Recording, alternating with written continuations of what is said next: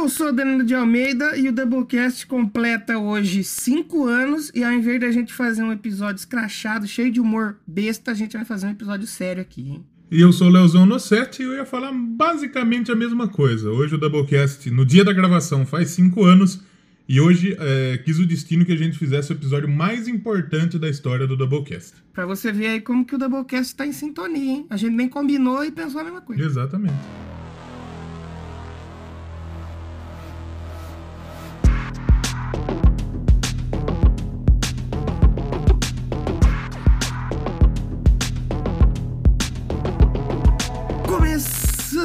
Começando então mais um Doublecast. E hoje a gente vem aqui, esses dois idiotas vêm aqui pra falar sério. É verdade isso, Leozão? Tá certo? O, o bichinho picou a gente, a gente tá diferente? O que, que tá acontecendo? Parece que é venéreo, parece que é venéreo. Parece, parece que, é, que é- que é correto. Parece que é isso mesmo. Parece que é isso mesmo e a gente. Porque é, é necessário, né? Um episódio hoje que é necessário. A gente podia fazer um especial 145 episódio, porque o burro aqui no episódio passado do Cromática, que aliás foi um baita de episódio, hein? Baita episódio. Outro episódio que a gente falou semi-sério, né? É verdade, é verdade. Mas eu falei lá atrás que o episódio do Cromática era o 140, mas não é ele. Na verdade foi o 145. Porque o Spotify tinha uns episódios que estavam fora. Mas de todo jeito foi um episódio legal. A gente chegando no episódio 150 já, né? Entre todos os projetos, todos os episódios que a gente já fez. Quem diria, hein? É, rapaz, a gente no episódio 1 achou que não ia chegar no 10. Aí no 10 a gente achou que não chegava no 50, hein? E depois dos 50 tamo aí, ó. Quase 150 episódios fazendo conteúdo, quase 30 mil downloads, 500 mil page view no nosso site, vários seguidores na rede social, que eu não sei quantos seguidores. Mais de 260 horas de conteúdo. Quem diria? Exatamente, muito conteúdo. E a gente só tem que agradecer a você que tá nos ouvindo, que tá acompanhando todo esse tempo, todo esse... É que esses cinco anos meio que né, ficou um queimado, sem fazer nada, né? Não queimado de, de, de- por causa das besteiras que nós falamos. É porque a gente queimou É. um ano aí e meio porque a gente não fez conteúdo. A gente gravou três, parou e depois a gente voltou com o Doublecast. Sim. É, mas de todo jeito, o primeiro, né, saiu há cinco anos atrás. Faz bastante tempo já, nem parece. Cinco anos. É tempo pra cacete, bicho. Exato. Cinco anos atrás o Palmeiras não tinha Mundial e hoje não tem também. E agradecer a todo mundo que é, compartilha, curte e tal. E principalmente aos nossos padrinhos aí, PicPayers, né? Que ajudam não só compartilhando e comentando, mas ajudam financeiramente também. E é muito importante, é muito importante mesmo. É, a gente agradecer a todo mundo que tá, que tá curtindo, que, que nos apoia, né? Essa semana o nosso amigo Garcia também é, é, se tornou nosso apoiador. E o Garcia é, é- é tão importante que foi o primeiro cara que compartilhou nosso episódio, sabe? É importante É. pra caralho, o Garcia. Quer ver? Pelo menos apoiador, vamos falar de quem tá nos apoiando É. aí, ou quem nos apoiou, né? O Rogerinho, que vai aparecer por aqui hoje. O Floyd, lá do, do do Fermata. O Yuri, lá do Mongecast, do Rock no Pinheiro. O Billy, que pagou uma vez Ó, só. Billy, paga de novo, Billy. O Matheus Mantua, lá do Curva de Rio. O Fábio, o grande Fábio, que também começou a nos apoiar recentemente. O Marcelo Prudente. O É, um Garcia, o. Julian.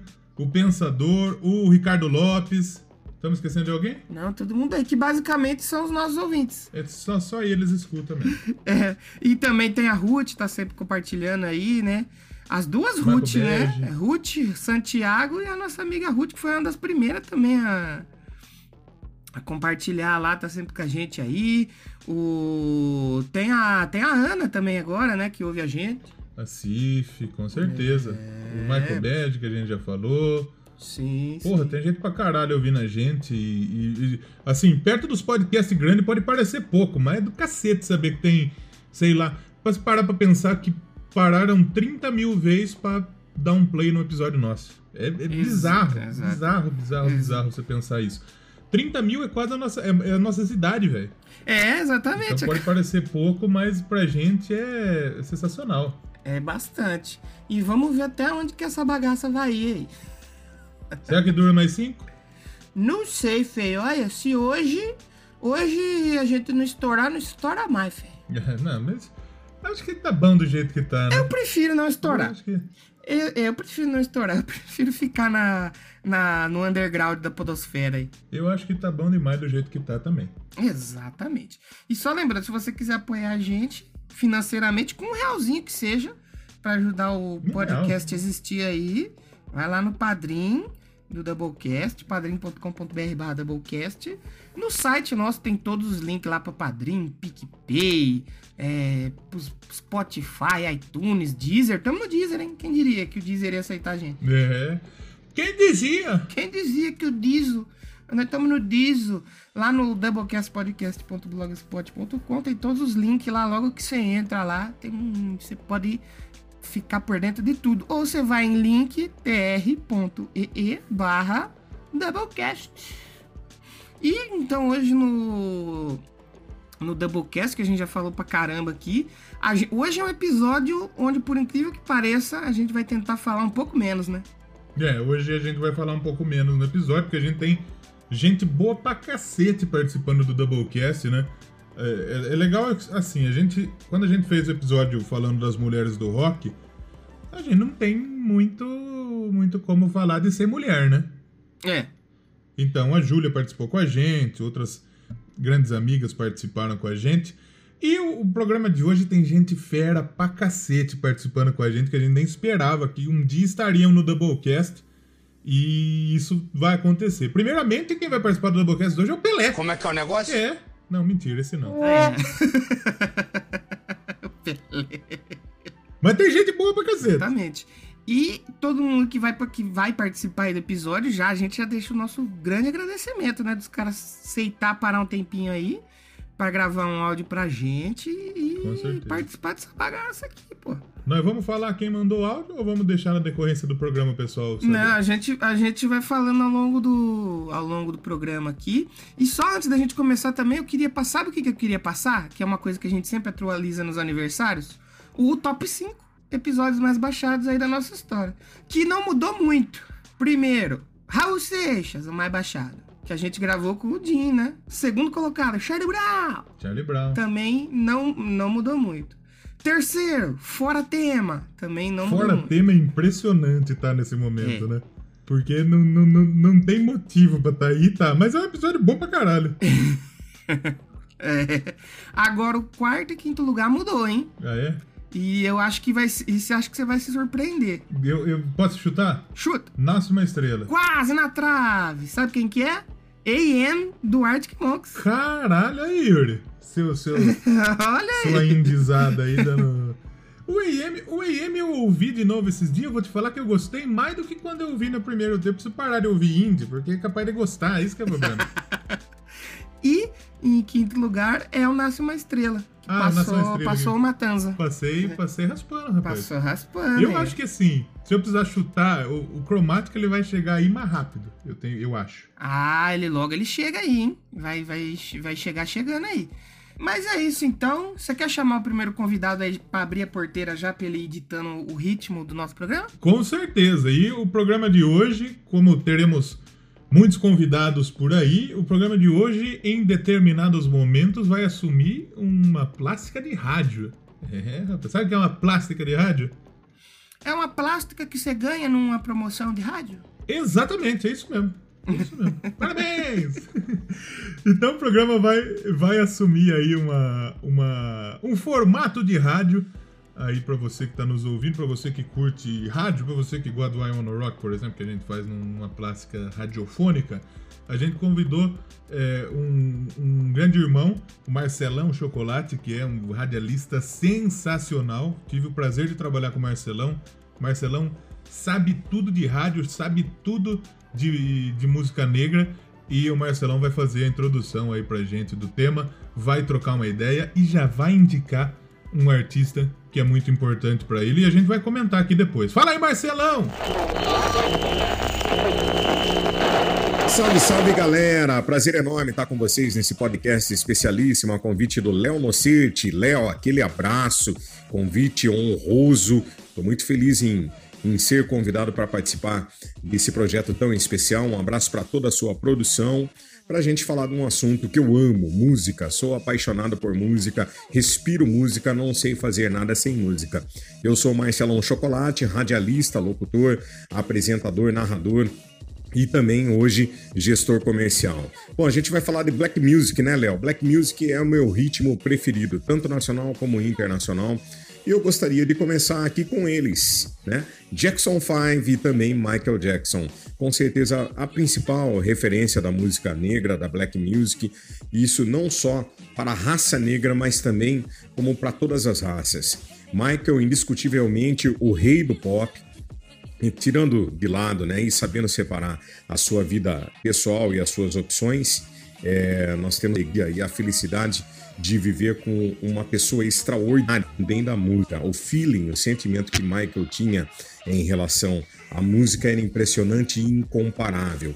É, a gente fica falando muito sobre eles, eu acho que é chovendo molhado. Então vamos curtir um som. Gostaria de indicar para que vocês tocassem aí no podcast a primeira, PYT, Young Think, que é uma das músicas do disco Thriller o mais vendido da história até hoje, né? Então vamos lá, vamos curtir Michael Jackson no podcast especial aqui, falando da música negra, junto com a turminha do Léo Nocete. Aquele abraço.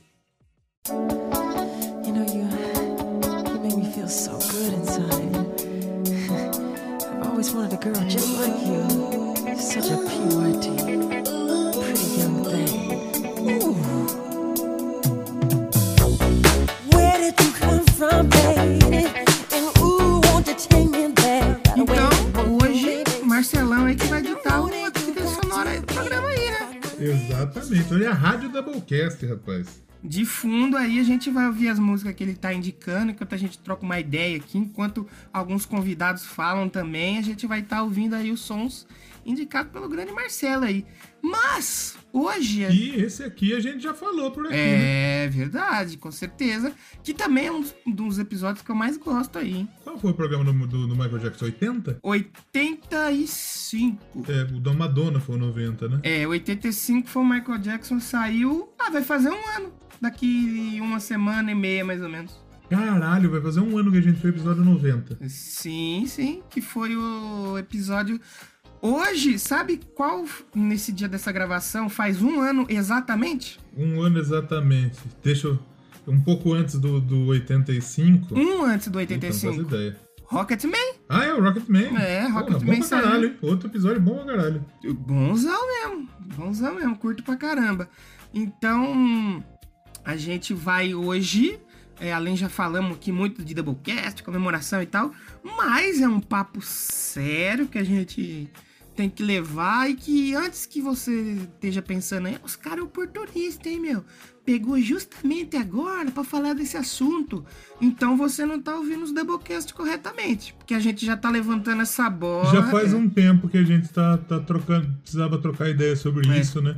Sobre, sobre primeiro o preconceito e o racismo e a opressão que tá acontecendo nesse nosso mundo. A gente tá no ano 2020, velho, e a gente e nós ficamos surpresos aí de, de como, como existe ainda gente suja, nojenta, gente é, preconceituosa, gente racista, gente opressora quanto ao pessoal, o povo preto, né? É, e aí já, já, é, um, já é uma questão. É o correto é preto ou é negro? Então, aí vem é, um grande questionamento que até eu me fiz muito tempo. Você já tinha puxado essa bola aqui, porque eu acho que a gente vem se questionando sobre esse lance de não ter pessoas negras ou pretas, né? Eu vi pessoas é, pretas falando para mim que o certo é preto. Mas eles também falaram assim: que se você usar, não, não vai ser o fim do mundo. O correto é você falar preto. Mas a gente vem meio que levantando essa bola desde lá do programa do Sepultura, né? Do quadra, que a gente falou: poxa, mas tem poucos caras é, pretos no rock, por que será e tal? Tem o Derek, mas os outros, cadê? E já faz um tempinho isso aí, foi meio que fevereiro que a gente lançou esse episódio. Com certeza. E de fato, se a gente parar para pensar no mundo do rock, a gente tem inúmeros nomes é, pretos de destaque. Jimi Hendrix, Little Richard, Chuck Berry, é, o próprio Derek, o pessoal do Living Color, mas é, são poucos que hoje são linha de frente de uma, de uma banda ou é, linha de frente do, do, do, estilo rock and roll. Isso é preocupante, velho. Isso é Sim. é preocupante. Sim. Porque é, eu tava conversando com o nosso amigo Pensador Louco esse tempo atrás, inclusive um abraço para o Pensador, e ele falou o seguinte, que tudo que não é música clássica saiu da música negra. É, é. Então a música negra é referência para quase todos os estilos. Para todos os estilos, dá pra gente dizer, a música negra é referência, os músicos negros são referência. E é triste a gente ver o estilo que, que, que a gente mais fala aqui no Doublecast, que é o rock and roll, que é o metal, carente de pessoas linha de frente que levem a mensagem é, no peito. Como, por exemplo, é o Black Pantera, que a gente vai falar aqui daqui a pouquinho também. Então, é, a gente vê tanta gente talentosa que a gente vai falar hoje aqui, em todos os estilos. E hoje nós vamos falar de tudo aqui. Hoje a gente vai falar de rap, é, é. de hip hop, de reggae, de sertanejo. De, de sertanejo, é, você acha que não tem sertanejo? Vamos falar, calma. Samba, vamos falar de tudo aqui no Doublecast. De música pop, de, de tudo. Hoje é programa de tudo aqui no Doublecast. Sim, e ainda mais abordando o rock, né? Que é mais o, o o forte nosso aqui, apesar do último programa não ter sido de rock, a gente ter descoberto que talvez a gente está no meio errado, né? Talvez a gente fez 140 episódios meio errado.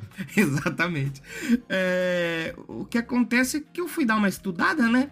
Sobre o assunto, eu já meio que sabia uma coisinha ou outra ali, já conhecia alguns artistas. Mas aí, cara, eu fui perceber uma coisa que eu achei interessante.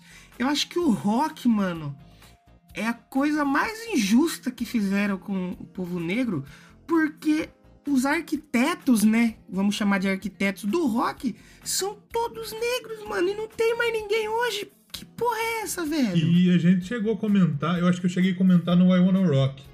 Tem, tem o nosso ouvinte lá, que é o, que é o Eric Hunter, e ele comentou no, no episódio que eu fiz sobre a morte do Little Richard, que acabou falecendo há pouco tempo. Que o Little Richard foi uma grande estrela do rock. Só que deram o título de rei do rock pro Elvis. Então, Exato. quer dizer, eles tiraram praticamente a criação negra e deram o título de rei pro branco. E não dizendo que o Elvis não é talentoso pra caralho, pelo amor de Deus, sim, que o Elvis sim, também é sim. é foda e tem sensacional.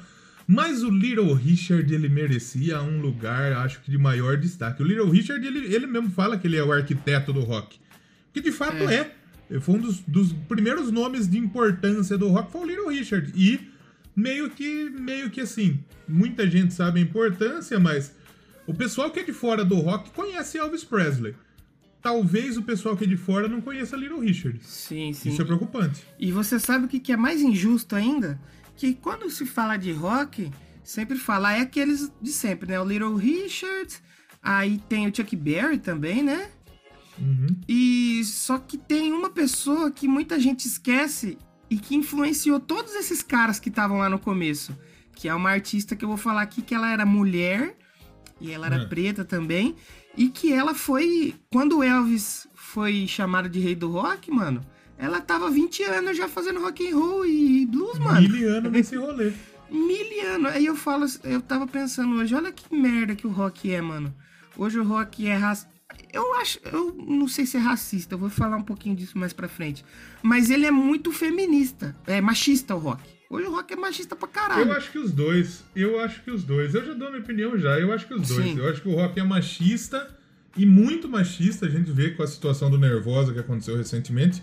Eu acho que o rock é um estilo de música racista e é, homofóbico também. Porque se a também. gente pensar em, em uma. Mas em muito, é muito, é muito, é muito gays do rock. A gente tem, por exemplo, Freddie Mercury, né? O, o Cazuza, dá pra gente dizer? Não, porque o Cazuza o que era bissexual também, né? É, o, o Rob Halford também, né? Então, o Rob Halford no metal é ele, velho. É, é. E só que, tipo, sabe por que, que eu tava. Eu meio que cheguei nesse que eu acho que não é tão racista? Porque, tipo assim, se hoje surgir um músico negro é, e ele for um cara que for bom, mano, os caras vão abraçar, velho.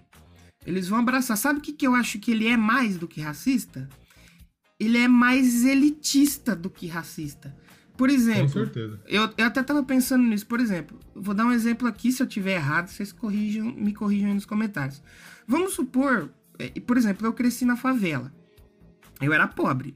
É, mas eu, eu tenho muitos negros, amigos que são negros também, que cresceram junto comigo. E vamos supor, eu conheci o rock quando era pequeno lá. Vamos supor que, que putz, agora eu adorei isso aqui, velho. Eu quero fazer isso aqui, eu quero tocar bateria, velho. Mano, é impossível você ser pobre e você ter um instrumento bom, mano, para você poder, para você praticar, para você estudar. Uma aula de música é caro pra porra. Aí o menino ele, putz, meu pai não conseguiu me dar uma bateria, meu pai não conseguiu me dar uma guitarra, e aí ele encontra o rap. Que se ele for um cara que sabe fazer umas rimas legal, mano, ele nem precisa de microfone, velho. Ele vai numa batalha de rap ali no, no coreto da pracinha. Se ele for bom, Exatamente. mano, vão abraçar ele. Porque. Exatamente. Tipo, e eu né? percebi isso também. Eu percebi isso também porque assim, eu, eu nunca fui da quebrada, digamos assim. Não, não, Vou dizer que eu tive. Eh, eh, não dá para dizer sorte, mas enfim, eu não, não, não passei. Nunca fui ricaço, rico pra caralho, nunca passei dificuldade, mas não fui. Eu nunca fui rico pra cacete também. Não tive instrumento musical, não tive aula de música, nada. Tive uma vida ok, vamos dizer. Sim. Só que crescemos do lado da quebrada. E muitos dos nossos amigos eram da quebrada. O Danilo tá ligado aqui, perto do sim, esportivo e tal. É meio, meio quebradinha.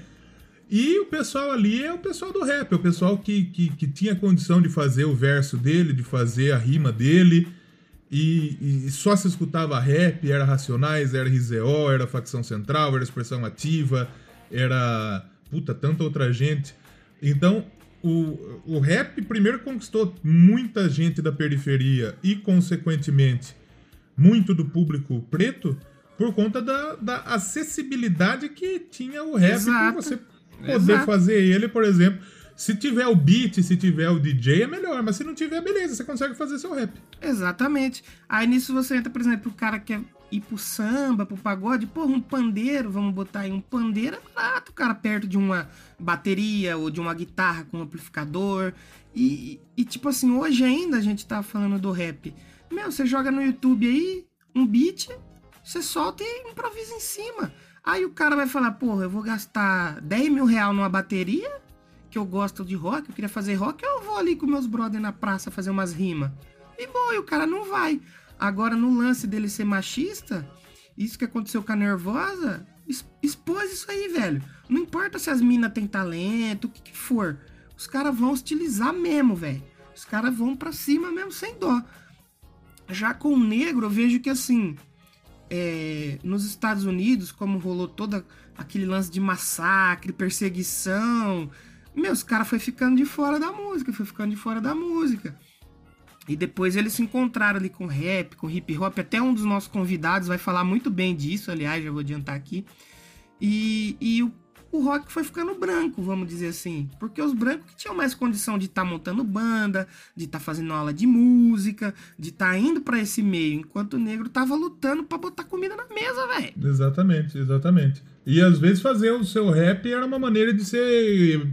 É, de, se, de você desabafar, de você contar um pouco de qual é a realidade, e isso é fantástico também na, na mensagem do é, rap, é. né? Exatamente, exatamente. Aí o cara, o cara ia fazer um ia fazer uma banda de rock para falar sobre dragão voador e sei lá, e castelo encantado, ou ele ia pô, pegar, fazer uma batida e falar mal do sistema e fazer uma música de protesto, mano. Pô, o cara é pra cima para bater com o sistema, velho, que tava oprimindo ele. Então assim, eu acredito que se surgir uma banda legal de rock. Por exemplo, você vê o Body Count que a gente falou, os caras fizeram um projeto, todo mundo abraçou eles, velho, porque é bom, entendeu? Só que é difícil pros caras para surgir, mano. Você vê que sempre quando surge uma banda, são uma banda de irmãos, ou são uma banda de primos, porque é um negócio que tem que ser coletivo, velho. O cara chegar e pagar 10 mil real num, num equipamento de guitarra e ter aula, mano, é difícil, velho. Por isso que quando a gente é, vai falar de black music, hoje eu acho que o último que você lembra é rock, velho. Você lembra de rap, de hip hop, você lembra de samba, você lembra de vários outros aqui no Brasil, pô, o funk, o forró. Tem muito. Sim. E o rock? Cadê o rock? Onde está o rock? Exatamente, não é, não é um estilo tão acolhedor, eu, eu penso desse jeito. Eu acho que, eu no meu ponto de vista, eu acho que o... Tudo bem, eu acho que o público até abraça quando chega, mas eu acho que fica Sim. com o pé atrás sim, eu acho que tem... Ah, não, eu acho que o lógico, exemplo é lógico. quando, quando, por exemplo, o Sepultura colocou o Derek. É, Primeiro que tiraram o, o, o Max saiu, entrou um cara negro e dos Estados Unidos. é. O nego já falou, porra, que, que que é isso? E muita gente tem preconceito com o Sepultura de hoje por conta do Derek. Eu tenho certeza disso. E o nego fala, não, Sepultura pra mim é com o Max. Mas não, não, não é de preconceito, de racismo. Tem Ah, muita não. gente que é assim. Com Eu certeza. tenho certeza com disso. certeza. Com certeza. É que nem quando, por exemplo, agora que saiu o Kiko Loureira do Angra, entrou o Marcelo Barbosa. Muita gente. É um puta guitarrista. Você pode ter certeza, mano. Porque eu não sei de onde que os caras tirou da, da cabeça que parece que os roqueiros agora tá tudo meio puxando pras direitas, velho. O que que tá acontecendo? Você vai nos comentários do Iplash, mano, você passa. Você fica com nojo, velho. Você viu o pessoal descobrindo, o, o, o, o roqueiro descobrindo que Rage Against the Machine fazia música de protesto. É, mano, não, incrível. Que são, por exemplo, o Zac de la Rocha, o Tom Morelos. Você pode considerar que eles estão nesse meio aí, que eles são Com certeza. São são pretos, mas e eles batem muito no sistema, mano. Eu acho que o Rage Against the Machine dentro do rock tem outras bandas que a gente vai falar que são bem das antigas, mas atualmente aí acho que o Rage Against é um dos que que, que, que levanta essa bandeira aí, né, cara? Eu acho que outra banda do rock que, apesar de não ter membros é, negros, é, passava, levava o swing, o gingado da música negra é o Red Hot Chili Peppers. Também, também, também. Ali com funk, um soul O Red Hot Chili music, né? Peppers do começo funk rock. Ontem eu tava ouvindo Californication e assim, o, o, Californi, o Californication já é um disco mais popularzão do Red Hot, digamos assim, meio diferente do, do Black Sex Sugar Magic, eu acho que é, Isso. ou alguma coisa ao contrário. Sim. É, que é funkzão total, tem a Higher Ground lá do, do Steve Wonder, que é foda. Mas mesmo no Californication você consegue ver a veia, a veia funk no, no, no Red Hot Chili Peppers, que é fantástico. Isso é influência da música negra. Ah, com certeza, com certeza. O Flea mesmo, o que o Flea faz no baixo ali, cara, tem, umas, tem uns groove muito swingado ali que você pode ter certeza que é muito calcado na música negra, cara, com certeza. O, o John Frusciante também. O- Também, Os riffs também. dele tem, tem, tem muito de, de música negra, do, do swing, da, da batida, da, da levada, da pegada, é foda. Ah, pega o clipe do Bump the Ramp pra você ver como que os caras mostram essa fluência. É muito legal. Sim, exatamente. É, já falamos quase meia hora aqui. Vamos chamar o Marcelão de novo aí pra, pra ditar mais um pouquinho da trilha nossa aí e vamos falar de alguns artistas que a gente separou aqui? Por favor, chama o Marcelão aí. Alô, Marcelo, você tá me ouvindo, feio? Dá um alô, dá um salve pra nós aí, fazendo um favor. Obrigado. Abraço, irmãos. Muito obrigado pelo convite, especialíssimo. Para mim é uma honra poder estar falando aqui da Black Music, o meu estilo de música preferido. Com certeza esse programa vai ser um programaço. Esse episódio aqui vai ser nota 10. E eu gostaria de destacar agora um dos maiores ícones da Black Music do Brasil, o nosso síndico, Tim Maia. Tim Maia que, por sinal, ele tem uma carreira internacional que não foi muito expressiva, mas gravou algumas músicas em inglês, não fizeram muito sucesso, mas quem é fã do Tim Maia conhece e sabe que o síndico caprichou. Olha o balanço desse som. You Don't Know. Curta aí, confira aí.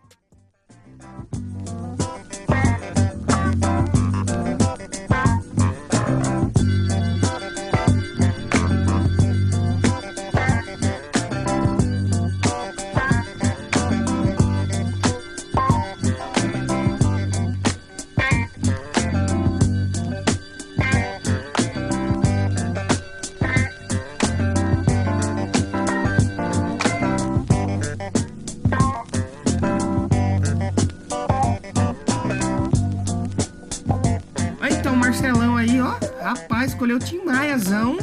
E que por E, coincidência. e, e som raro. Exatamente. Que por coincidência é um, é um da lista do Léo aí, né, meu? E acho que, assim, é legal a gente falar que, que é, o momento em que estamos gravando esse episódio, Hum. eu acho que sempre, sempre foi fundamental. Eu tava vendo hoje um- uma mina falando, eu nem lembro o nome dela, puta, fico triste de não lembrar quem falou. Mas ela tava falando que a questão é, não é dar voz ao povo preto, Uhum. é deixar o povo preto falar, porque voz eles sempre, ele- eles têm. Exato. Só que muitas vezes eles são sufocados a não falar, a não ter voz, É. a não deixar a voz ser ouvida. E é uma maneira da gente deixar o povo preto ser ouvido e mostrar quanta gente de talento tem, sabe? E o, o quanto preconceito a gente tem. A gente vê o bagulho do, do George Floyd lá, que foi um dos, um dos pivôs aí pra pra toda essa onda de protesto. É, é, é, é bizarro a gente ver o que aconteceu. É É bizarro. bizarro a é gente bizarro. ver o que aconteceu. Do policial matar o maluco é, com o joelhão em cima do pescoço, asfixiado, sabendo que tava sendo filmado, e o maluco ali, velho. É. E só pra. Por conta de um bagulho, bagulho besta, bagulho nojento, tá ligado? É puro ódio, puro preconceito. O, o- outro vídeo de, de- de truculência policial, os malucos lá da, da polícia que foram prender o, o, o- cara que era preto, que era não, que é Que preto, é. e o cara era só do FBI. Só do Só FBI. isso, E os caras isso. sentou, sentou na graxa. É, é, aqui no Brasil também, que teve o caso do menino João Pedro e vários Menino outros, João Pedro, né? que ele foi morto em casa. Em casa. É. E o pessoal tentou sumir com o corpo dele, velho. O, o menino Miguel, que, que, que faleceu também recentemente lá em Recife. O caso da Marielle. é, tantos outros casos que nem, nem, nem saem pra, pra mídia. Que a gente nem sabe, velho. Quantos casos. O, o, o, o rapaz lá que ele foi fuzilado dentro do carro lá, que, que a polícia tirou um monte e nem sabia quem era, sabe? É, Tantos casos que a gente, que a gente nem sabe que tá acontecendo de, de pessoas negras sendo assassinadas por, por serem negros, por preconceito. E você vai me falar, não, mas isso não acontece. Acontece sim, acontece sim. A gente tá em 2020, a gente vive num puta mundo preconceituoso, num puta mundo racista, num puta mundo, num puta mundo opressor. E o pessoal, o, o, o, o povo negro, vou- a gente vai acabar usando os dois É, termos. a gente aqui, vai né? usar, não tem como, porque até é uma, uma força de hábito, né? Uma coisa que a gente precisa mudar, mas é que é, tá enraizado, não tem como, né, cara? O povo negro ele só quer ser reconhecido, só quer ser igual. É, exato. quer ter- só quer não ser vítima de preconceito, de, de, de, de ter voz, de ter. De, de- de deixar ser ouvida a sua voz, né? De, de, de mostrar seu talento, independente do, da sua cor, da sua raça, de ter condição de disputar um trampo de igual para igual com uma pessoa branca, porque a gente sabe que tem preconceito e que acontece e que tem gente que deixa de contratar um maluco preto por conta para contratar um maluco branco por puto, puro preconceito, Exatamente. uma oportunidade, e a gente sabe que isso acontece. E é claro que eu não sou negro, Danilo também não, mas a gente sente se sente nesse momento na obrigação de fazer alguma coisa, de falar, de deixar, mais uma vez, como eu disse, deixar o povo preto ser ouvido. A gente precisa falar nesse momento, a gente precisa falar com urgência, porque chega de racismo, chega de preconceito, che- chega de viver num mundo opressor. E hoje o assunto aqui é, é o povo preto. Mas chega de homofobia, velho. Também. Chega de, de. que mais? De violência contra a mulher, de. de eh, a gente não. Chega de preconceito, de xenofobia. A gente tá vivendo num momento que a gente tem tanta xenofobia também. Por É. conta do, do coronavírus, a turma tacando, tacando pau no povo chinês. Que comeu um morceguinho ali? Comeu um morceguinho. Mas é da cultura deles. É o, que- quem que somos nós pra ir contra, né? Mas não é motivo pra gente chegar e destilar preconceito pra cima do povo chinês. Não é todo chinês, tá ligado? Então é foda. É foda. A gente vive num momento em que a gente precisa parar e pensar, velho. Que, que- qual que é o mundo que a gente tá vivendo?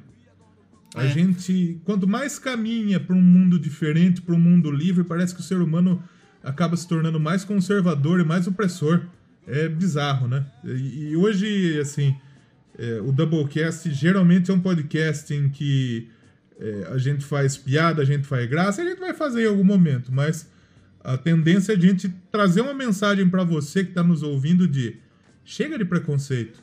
A hora que você pensar em fazer uma zoeirinha aí com, com o maluco, com o seu amigo que é negro, de, fazer, de, de, de praticar o racismo, pensa antes. Vamos mudar essa cabeça aí. Vamos deixar de ser preconceituoso. Vamos, vamos, vamos pensar que o nosso irmão preto é igual a gente. É, é igual. É, pode ter ser talentoso e, e, tão talentoso quanto a gente.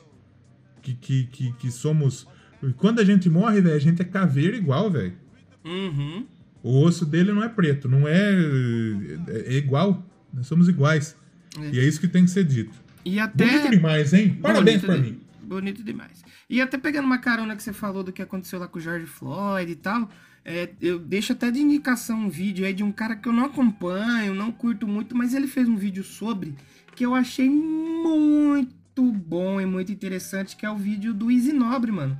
Uhum. O vídeo que ele fez foi bem bacana. Ele mora lá nos Estados Unidos, ele falou que é comum. Canadá. É isso, acontecer esse lance das notas, é, do, do cara da, da farmácia, do mercadinho, achar que a nota é falsa e tal. E ele fez um questionamento que eu achei interessante. Vamos supor que na pior da pior das hipóteses, o cara realmente deu uma nota falsa, de 20 conto. Não era motivo para joelhar no pescoço do cara e tentar matar o cara, velho. É. sabe? Não, não tinha porquê. E outro lance que ele falou, até baseado nisso aí que você disse de dar voz e tal. É, a gente falou que o pessoal do rock é preconceituoso. O, a cultura pop, né? Os nerds ali, entre aspas, também são. E o que acontece? Você tenta fazer um filme com essa temática, o homossexual, o povo negro e tal. Que, que o povo nerd fala? Nossa, mimimi, lacre é lacre, é lacre. Você tenta fazer uma, HK, uma HQ, né? Com esse tema, abordando, para dar voz pro pessoal. Nossa, meu Deus, é lacre, é lacre, é lacre. Você tenta fazer uma novela, um álbum de música, um jogo, sei lá, um qualquer coisa. O que que os caras falam? Não, não, não, não, não. Lá, tá lacrando, tá lacrando, mimimi, mimimi. Aí na hora que os caras pega uns pau e vai pra rua quebrar as lojas e tocar o terror, o que que os caras falam? Nossa, mas não precisa. Não precisa de tanta bagunça para falar sobre esse tema. Então, mano, é, é foda, mano. É foda mesmo, porque hoje a gente tá vivendo um mundo que parece que as pessoas só querem brigar. Só, é, vamos brigar, ele acorda Exatamente. já pensando. Pra vamos tudo, brigar? Né? Vamos brigar? O que, que eu posso. Eu, eu tenho amigos no, no Facebook que eu acho que eles estão acordando assim. Quem que eu posso tacar o pau hoje? Aí eles acordam. E esse Star Wars aí que vocês gostam é uma merda. Aí ele acorda. Oh, essa banda aí que vocês curtem é uma merda. Só pra ver o circo Esse pegar fogo. Park aí é ruim, hein? É, é um lixo. Esse Slipknot, nossa, é um lixo. Aí eu me pergunto, mano, você simplesmente pode só não gostar e não falar? Não é. criar briga? E respeitar, principalmente, é, acima é. de tudo, né? Exato, exato. E isso serve muito com, com, com, com o povo preto, tanto que se você for em rede social ler sobre.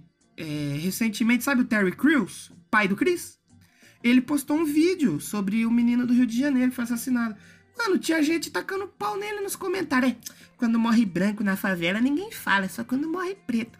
Falei, mano, olha os caras, velho, perderam a noção de tudo, mano. O que, que tá acontecendo, velho? Né? Exatamente isso que eu falei. O mundo parece que. É como, eu, eu acho que é mais ou menos que nem eu falei mesmo.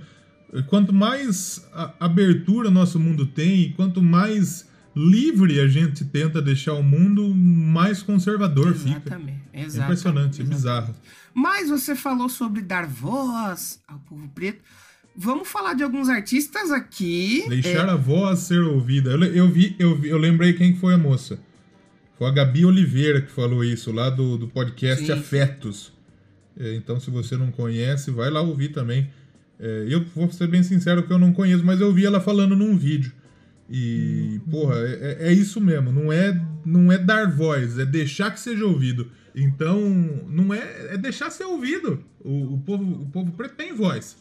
É só deixar com que se ouça, né? Que, que, que o nosso preconceito, o nosso ódio, é, o, quando eu falo nosso é do, do, do, do dos brancos, né? Na maioria é, que, que, que, se deixe ser ouvido a voz do povo preto. É isso aí. Então, vamos falar de alguns artistas aqui que tinham as vozes, tinha uma voz linda pra caramba, hein? Esse tinha mesmo, porque esse meio que morreu.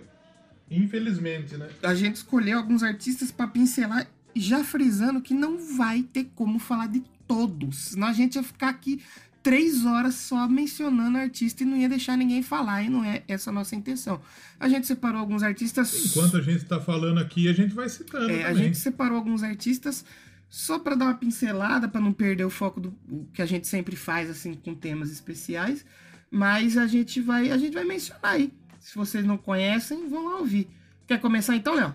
Não! Now the world don't move to the beat of just one drum. What might be right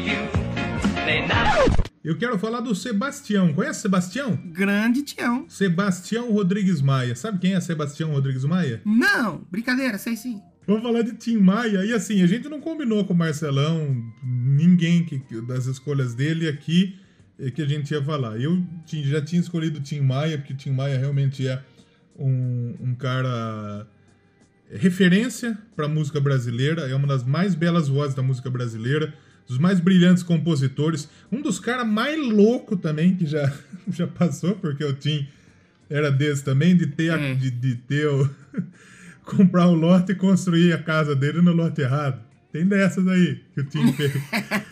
Então, o, o Tim Maia foi um dos, dos caras mais geniais que, que já fizeram música no Brasil. Muito de referência da música negra de quando ele teve nos Estados Unidos, da música soul, da música funk que bombava nos Estados Unidos quando o Tim teve lá nos Estados Unidos. Ele meteu a cara e foi pros States.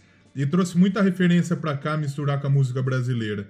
Então o Tim, é, ele conseguia juntar tudo isso e fazer um negócio único. E, e, e- era legal o que no, no Tim Maia? O Tim Maia tem uma, tem uma discografia é, ampla e ele, ele tem, tem rock, tem soul, tem funk, tem disco music, tem a, o- a música racional, né? Que é o. Não Racionais Music, daqui a pouco nós vai falar de Racionais também. Mas o, o a cultura racional que ele se converteu uma época e, e em termos de elementos, de voz, de música, são os melhores trabalhos do Tim, porque o Tim tava limpo.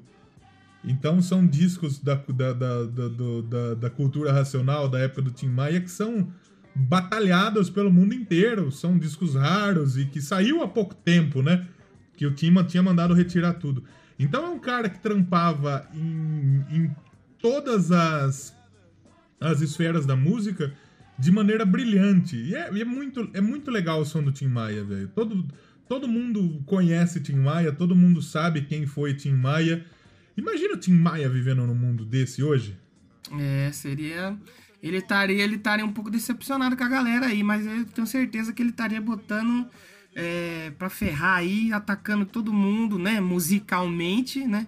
Que ele pudesse pra tentar acabar com isso aí. E o Tim, o Tim ele tem é, músicas incríveis, né? Não Quero Dinheiro, Gostava Tanto de Você, Eu Confesso, tem a Sossego, tem é, inúmeros hits, inúmeros sucessos. Ele foi um dos primeiros artistas independentes, porque na época racional, né, a gravadora não queria lançar o trampo.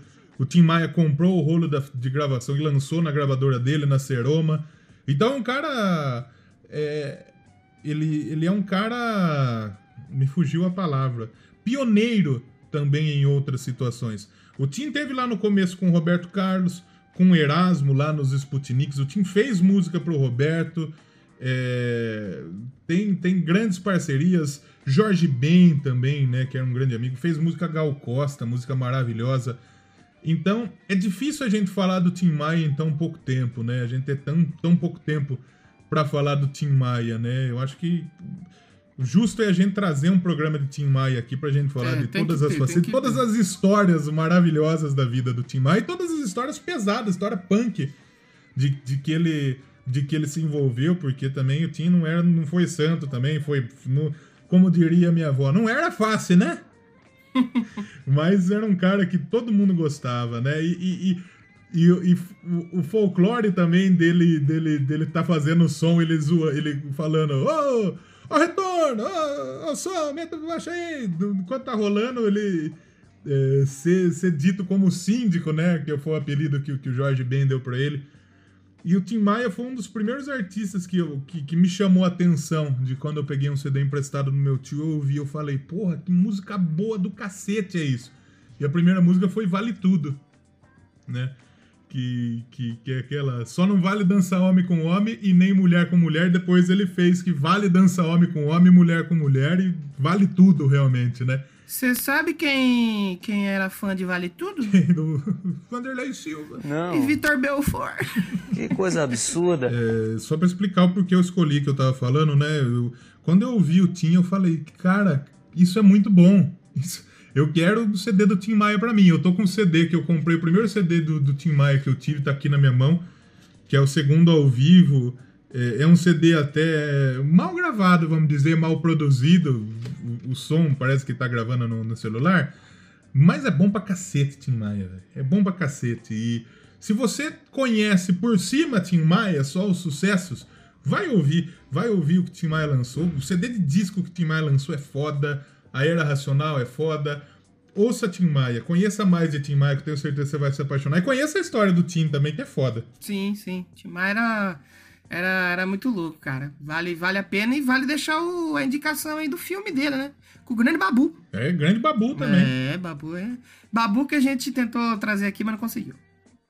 Não, mentira, eu não mandei mensagem, não, porque eu meio que coloquei o pé no chão. Porque ontem a gente mandou mensagem, todo mundo aceitou participar do Doublecast, ficamos felizes pra caralho. Eu falei, eu vou mandar mensagem pro Babu. Eu falei, acho que, acho que ele com 10 milhões de seguidor meio que não vai de olhar, né? meio que não vai dar certo, né? Então, se o Babu estiver ouvindo, um abraço, Babu Santana. Grande abraço.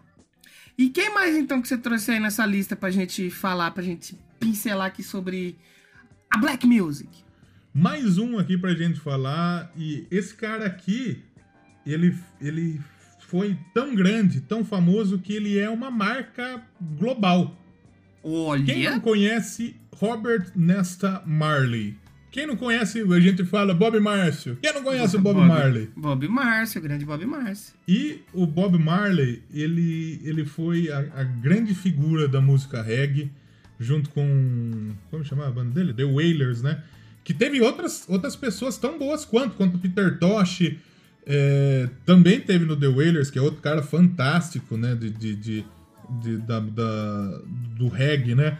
É, o Jimmy Cliff, outros tantos nomes fantásticos do reggae. Primeiro que o Bob é, é da Jamaica, né? né, Do, do, do- país aí no Caribe, que virou referência é, no mundo reggae. Mas o, eu, eu tava lendo que o rap saiu de um jamaicano que começou a fazer seu som lá. Então, muito do que a gente tem de música negra, a gente tem veio da Jamaica, né?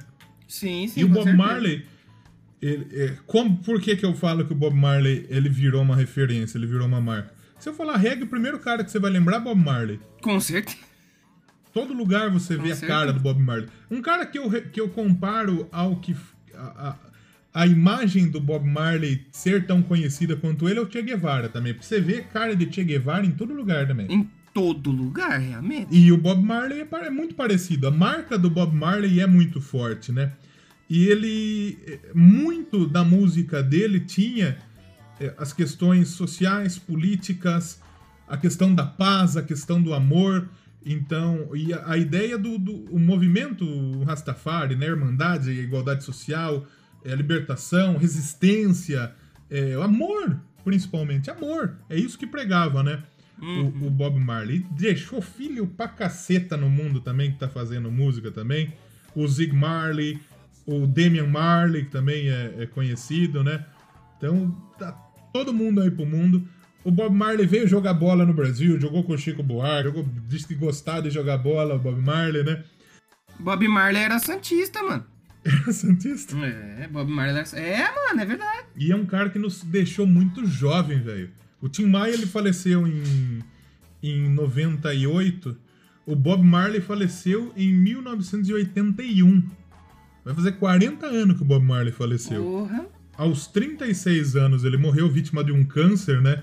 Se eu não me engano, começou no dedão e se espalhou. E a, e a cultura Rastafari não permite, por exemplo, a amputação do membro para para eliminar dali. Ele teria chance se ele tivesse amputado o dedo na hora. É uma história que, que passa por aí. Então, é um cara que, que, que, que chamou muita atenção. Muita gente grande admirava o trampo do Bob Marley, como o Paul McCartney, o Eric Clapton, que gravou I Shot the Sheriff do, do Bob Marley The Wailers. E ele foi, foi, uma, foi uma, uma espécie de, de ressurreição pro Eric Clapton gravar I Shot the Sheriff. I Shot the Sheriff, né? Do, do Bob Marley, né? O, falei do Mick Jagger, falei do, do, do, do Paul McCartney. É, quem não conhece No Woman No Cry, quem não conhece One Love, quem não conhece é, Three Little Birds, quem não conhece puta, tanto sucesso do Bob Marley, né? Que é um cara que ele transcende. É, ele é um cara que ele é, é, um dos grandes músicos, ele é maior do que o estilo, ele é o estilo, basicamente, pra gente dizer, o reggae. Primeiro que você pensa é Bob Marley, e é uma pena que a gente não tem ele aqui ainda, é, que morreu muito novo, mas é, é, um cara que é referência, né? Eu, eu, eu já ouvi muito reggae também, é, tanto reggae nacional, como por exemplo Nat Roots, que é do Alexandre Carlo também, que é foda, que é outro, outro personagem negro da música brasileira, que é fantástico, né? Quanto outros, outras bandas de reggae internacionais, como por exemplo Soulja, que fez muito sucesso recentemente, é, o, o, próprio Jimmy Cliff, o Peter Tosh, que eu acabei de falar, e outros tantos nomes do reggae que influenciaram muito em outros estilos também. Então é muito legal e a gente tem que lembrar, tem que valorizar e tem que é, reverenciar o trampo de, de Bob Marley, que é maravilhoso, fantástico. E a gente precisa fazer um Doublecast Bob Marley também, né? É, também, também, também. E eu tenho mais um aqui. Posso falar de mais um aqui? Pode! Depois do intervalo. A gente já volta. Fique ligado. Brazil! You guys are amazing. And Old Spice wants to tell you in person. Here I come! Hello, Brazil! Oops! I'm in Egypt! Eh, pra gente falar, pra gente finalizar esse bloco, eu quero tocar um som dessa banda, pra gente falar de rock. O Doublecast, assim, hoje eu acho que o Doublecast ele deixou de simplesmente ser um podcast de rock, de metal, e passou a ser um podcast de mutante. Pra aquele último episódio a gente falou de Lady Gaga, meu irmão. É, então, se pois depois é. disso não, não passar, não sei quando vai ser. Então, pra gente voltar às nossas origens, eu quero falar do Living Color, que é uma banda fantástica, é uma banda sensacional é, lá dos Estados Unidos, né? A banda dos Estados Unidos, mas, por exemplo, o, o Vernon Reed, que é o, o guitarrista, ele é britânico, se eu não me engano, né? Do Vernon Reed, do Corey Glover. O Corey Glover, ele, ele, ele já era conhecido na época de formação do, do Living Color pelo filme Platoon. Ele tá lá no filme Platoon. Olha, que legal. É, rapaz, o, o- o- na época de, for- de formação da banda tava o Moose Killings também e o Doug Wimbish, se eu não me engano. E é uma banda que ela surgiu nos Estados Unidos com membros muito muito técnicos musicalmente. São todos eles são de excelência musicalmente. Se eu não me engano, o Vernon Reed ele trabalhava com muitos outros músicos antes, né? E ele resolveu formar a banda dele para misturar é, muitas influências. O hard rock, que era muito forte na época, não só o hard rock, quando o rock, farofa mesmo, o glam, né? O heavy metal estava muito forte, por exemplo, com, com o Maiden na época, o Metallica surgindo, é, o punk também tem muito de punk no, no, no Living Color, o funk, o jazz, a música soul e o Living Color ele teve uma, a- a- além de ter músicos muito competentes, ele teve uma sorte de ter um cara ali olhando a banda que gostou deles, que a gente já que eu já cheguei a falar aqui nesse episódio, nesse bloco. O Mick Jagger. Olha aí. O Mick Jagger viu o Living Color ele falou: esses malucos são foda, velho. E ele apadrinhou o, o- o Living Color. Ele colocou o Living Color pra abrir show do, do, do Rolling Stones pra serem mais conhecidos. Ele foi produtor do disco do, do primeiro disco do Linkin, do, do Linkin Park. Isso viagem. do Living Color, que foi o Vivid lá de 88, que foi um sucesso do cacete, que teve a Cult of Personality, que teve a Glamour Boys, que teve a Open Letter to a Landlord, to a Landlord que é fantástica. E é maravilhoso. Depois lançaram o Time's Up, que também é foda, que é um puta disco. E eles estão aí até hoje fazendo, fazendo, fazendo som. Desde 2000 eles voltaram, né? A banda terminou e acabou voltando, então, desde de, de 2000 aí. Eles vieram pro Brasil recentemente. Eles tocaram no Rock in Rio em, 2010, em 2013 com a Angelique Kidjo, que é uma cantora lá de Benin. Então, o Living Color é uma banda negra de rock, uma banda preta de rock, e que eu até mandei pro Danilo essa semana. Semana passada no I Wanna Rock eu resenhei o Vivid. Olha que, que audácia, né? Resenhar o disco. Olha. E é um disco perfeito, velho. É um disco perfeito, que tem músicas maravilhosas. Tem a Middleman, tem a Funny Vibes, tem a, é, a Which Way to America, que são músicas fantásticas. É um disco perfeito. São músicos muito virtuosos, né? O Corey Glover tem uma voz fantástica, uma voz é, inesquecível. O que toca de guitarra o Vernon Reed é impressionante. Eu, é, eu, foi- é um dos caras que mais me chamou a atenção tocando guitarra. Tanto é que nesse primeiro disco os caras já ganhou Grammy. Ó, Só isso. Eita! Olha aí. Só no primeiro disco. O baixão é foda porque ele tem todo o swing, toda a pegada do funk, como o Red Hot Chili Peppers que a gente falou recentemente. Então, se você não conhece Living Color, acaba esse episódio, escuta esse disco Vivid, que é fantástico. Depois escuta os outros discos, que é uma, é uma discografia obrigatória para quem gosta de rock and roll e não só para quem gosta de rock and roll, mas para quem, quem gosta de música boa. O, quem gosta aí do, do, do, do Living Color. É foda, é fantástico. E se a gente tem que ouvir alguma coisa aqui, eu acho que é importante a gente ouvir a primeira faixa do disco e a primeira música do Living Color, que é a Cult of Personality, que ela é muito famosa, ela foi tema, por exemplo, do CM Punk na WWE, e ela fala do, desse, desse culto da personalidade de por muitos até ditadores, né? Ela fala aí do fala do Stalin, fala do, do Mussolini, de todos esses ditadores, pessoal que que é, vivia pelo culto à sua personalidade, né? Tem um discurso fantástico do Malcolm X no começo da música. Então a mensagem é muito legal. Então se a gente tiver que ouvir alguma coisa para começar, é Cult of Personality, com certeza. Vamos então de Cult of Personality com Living Color. Mas vamos ouvir já Vamos mesmo? ouvir agora, velho. Posso falar de mais um aqui? Não, tu fala depois. Fala depois, filho. Tá? Falar do MC Sapão. MC Nossa, Sapão. MC Gorila, feio. Nossa, eu vou falar, hein? Vou... MC Gorila. Eu ia falar do MC Gorila, na verdade. Não é do MC Sapão.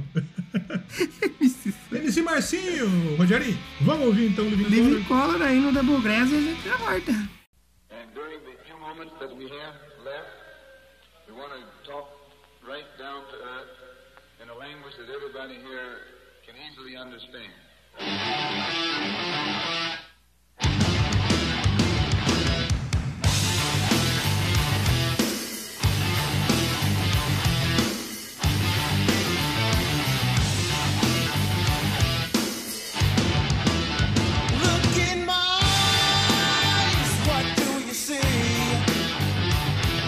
The cult of personality. I know your anger, I know your dreams. I've been everything you wanna be. Oh, I'm the cult of personality. Like Mussolini and Kennedy. I'm the cult of personality, the cult of personality, the cult of personality.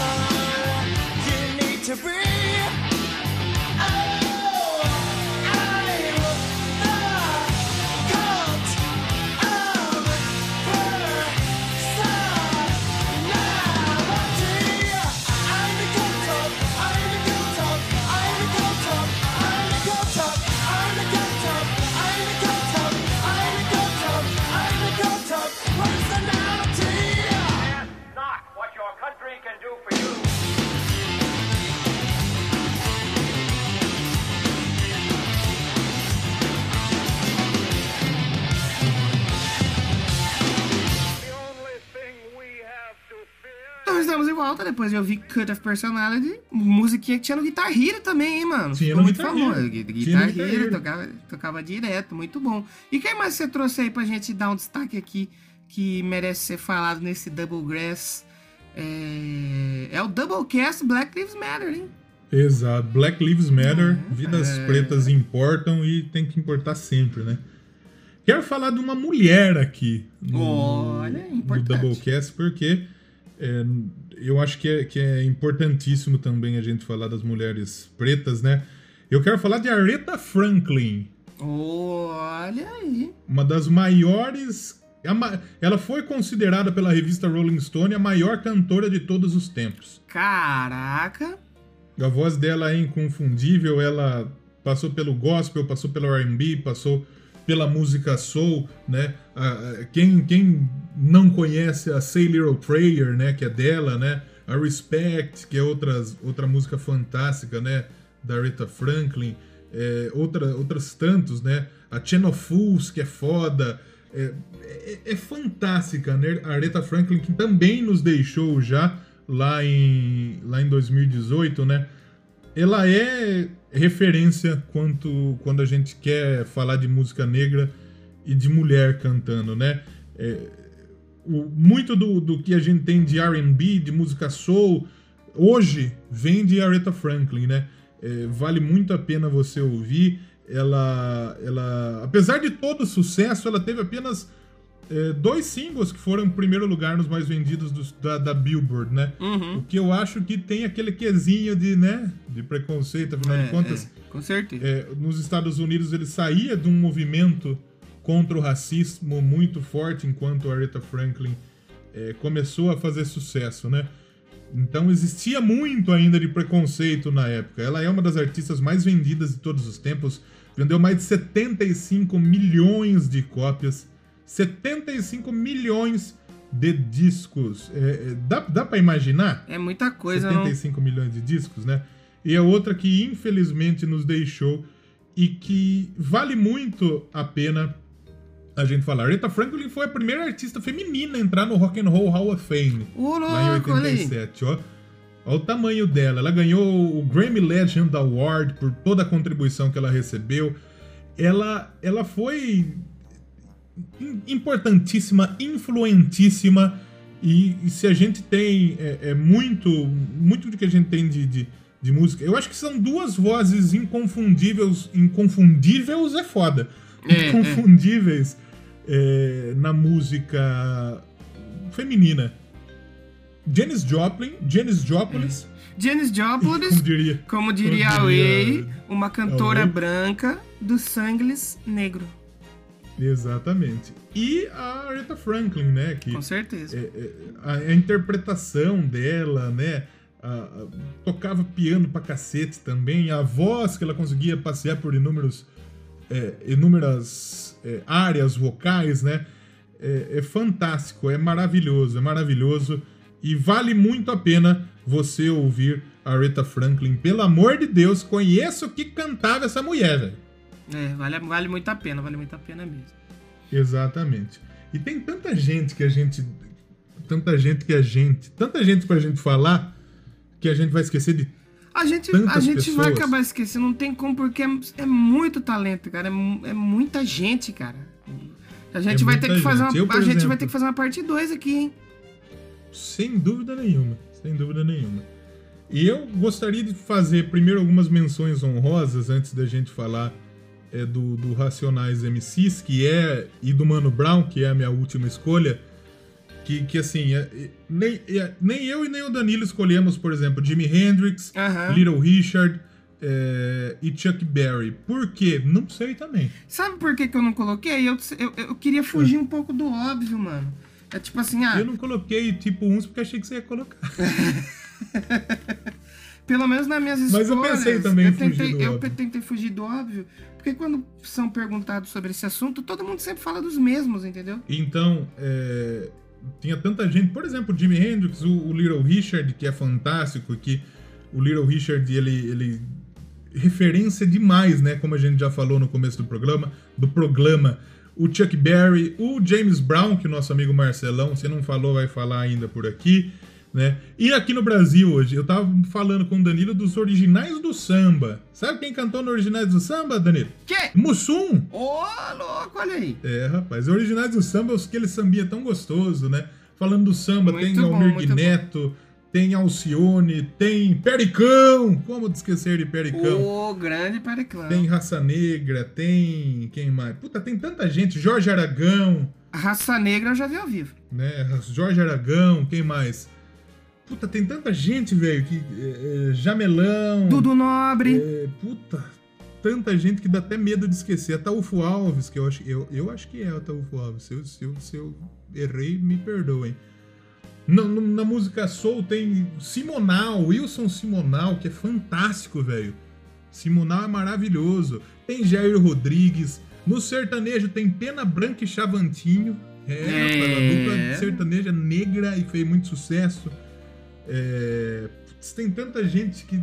Ray Charles. É, puta, é foda. Stevie Wonder, sim. São todos esses. São todas menções honrosas que dá pra gente fazer muito uma, uma, uma parte 2 aqui. Com toda certeza. Posso falar do meu outro, do meu outro escolha aqui? Pode falar. A minha, a minha última escolha é, seria apenas um. Na verdade, ela vem em duas partes, na verdade. Porque eu queria falar muito do Mano Brown. Por que do Mano Brown? O Mano Brown é um dos caras mais influentes da música hoje e é influência pra todo mundo da- do rap e da música brasileira. Tem muita gente do rock, por exemplo. Acho que o Charlie Brown tem muito de rap, teve muito de rap, né? Então, é, o Mano Brown, ele é do, do Racionais MCs, né? Que tá desde 88 junto com o Ice Blue, junto com o Ed Rock, com o KLJ, né? Que, que, que é a galera do, do Racionais, né? E ele também fez um disco solo recente, que é o Bug Nipe, que ele é maravilhoso, de música soul, de música negra. É, é- é- é maravilhoso, é, uma aham. viagem, velho, o, o- o disco solo do Mano Brown. É maravilhoso. E é o que inspira muito o Racionais MCs. Porque se a gente pegar o Racionais, ele fala muito é, é, do- de proteger a vida dos jovens negros, dos jovens pobres, dos jovens da periferia. Muitas das letras do Racionais falam, de, falam disso, falam disso, do racismo, do preconceito, da violência, da brutalidade da polícia, do crime organizado, do crime estatal, drogas, né, exclusão social. O Racionais é um dos, dos grupos musicais que tem a- uma das melhores letras aqui. Se você pegar pra ouvir um disco do Racionais, pega pra ouvir o Sobrevivendo no Inferno de 97 pra você ver. E pega pra ouvir o quão atual que é as letras. A não ser uma música lá que fala do Caico que jogava no Santos. E assim, você tem que ouvir prestando atenção nas letras. Porque é, conta uma história mesmo, cara. Você tem que. Não é só você botar lá e deixar rolando um som de fundo. Você tem que ouvir e absorver tudo, cara. Exatamente, exatamente. Então, é, os Racionais, eles são muito, muito influentes. É da hora a história do porquê que o Mano Brown é... é o apelido dele é Mano Brown. Sabe por quê? Por quê? Porque ele cantava, tipo, sobre as batidas do James Brown, né? E Aham. aí o mano veio dele falar: Sou eu, mano, o Brown, que o apelido dele já era Brown. Ah, aí quando o Tom perguntava pegou. quem que era, ele falava: Sou eu, mano, o Brown. E daí virou Mano Brown. Pô, que legal, que legal. E o Mano Brown é tão reconhecido que nos 100 maiores artistas da música brasileira pela Rolling Stone, ele tá na posição de número 20, na posição de número 28 é foda, na posição de número 28. O cara é muito influente, né? Ele é muito influente, mano. Não tem como. E o Racionais, eles, eles muito, muito dos, dos, dos samples, né, que é utilizado pelo Racionais são do, do pessoal da música negra, por exemplo, James Brown, é, o, o, o Michael Jackson também, é, Tem, tem. quem mais? O Public Enemy tem sample utilizado pelo, pelo Racionais, que é, a, que é a batida, né? Tem, é, é- é fantástico Racionais MCs, é, músicas que você precisa ouvir pra você sentir realmente qual é, né? A pegada do, do- da, da vida na periferia e de como o jovem negro sofre, como sofria antes e ainda sofre. É, o Homem na Estrada, Fim de Semana no Parque, tem, tem também sample de, de, de Marvin Gaye, tem de Tim Maia, né? Eu acho que o, o, o, o disco mais clássico do Racionais é o Sobrevivendo no Inferno, né? Que tem aí, por exemplo, Jorge da Capadócia, que é foda, tem capítulo 4, versículo 3, tem Diário de um Detento, que conta a história do massacre do Carandiru lá em 92. É, tem, tem também o, o- o disco subsequente, que foi, cadê? Que foi o Nada Como Um Dia Após o Outro, que tem Vida Louca, que é sensacional. Nossa, aprendi a cantar Vida Louca, sei cantar inteira até hoje, bicho. Oh, e aí sim. Negodrama, tem é, Vida Louca Parte 2. é, são dois discos, inclusive. Tem Je- Jesus Chorou. É foda Racionais. O Cores e Valores, que é o último disco lá de 2014, ele é outro disco fantástico. E é um disco que muito do que a gente tem no rap hoje, o rap novo, vem desse disco. O Racionais foi pioneiro mais uma vez. Influenciou muita gente. E a gente tava ouvindo muita gente nova do rap também, ultimamente, que são muito talentosos, né? Mas eu acho que o Racionais, e eu destaco o Mano Brown também pela carreira solo, pelo Bug Nipe, pela pessoa influente que virou Mano Brown, é, como, como chave para estar aqui. É sensacional. Como eu disse, eu nunca fui da quebrada como, como estilo, mas eu morei na quebrada e tive amigos que passavam dificuldades e que tinham, sofriam muito preconceito. E conheci muito de rap com eles, né? Como a gente falou, Racionais, Expressão Ativa e Facção Central, que falam de temas mais pesados, é, RZO, é, outros tantos grupos de rap, Taíde, né? Outros tantos grupos aí que fizeram muito. fazem muita diferença também para a cena, para a música, representando o jovem pobre, o jovem preto, o jovem que sofre muito na periferia. Então eu acho isso foda e eu acho que é legal a gente falar do Racionais MCs aqui e do Mano Brown, que é fantástico, é maravilhoso. E, e se você não conhece, ah, mas fala de, de droga, fala de violência, pega e escuta. Eu tenho certeza que você vai curtir, é bom demais. Exatamente. Então, antes de eu, de eu falar as minhas escolhas aqui, eu queria aproveitar esse gancho que você deu de falar do Racionais e colocar o nosso primeiro participante aqui. É, segundo, primeiro não, né? né? Segundo, né? Que o Marcelão já tá participando aí durante o programa. Que Exatamente. é meu, meu amigo lá de São Paulo, Cássio Lucas. Cresci com ele, hoje ele é professor.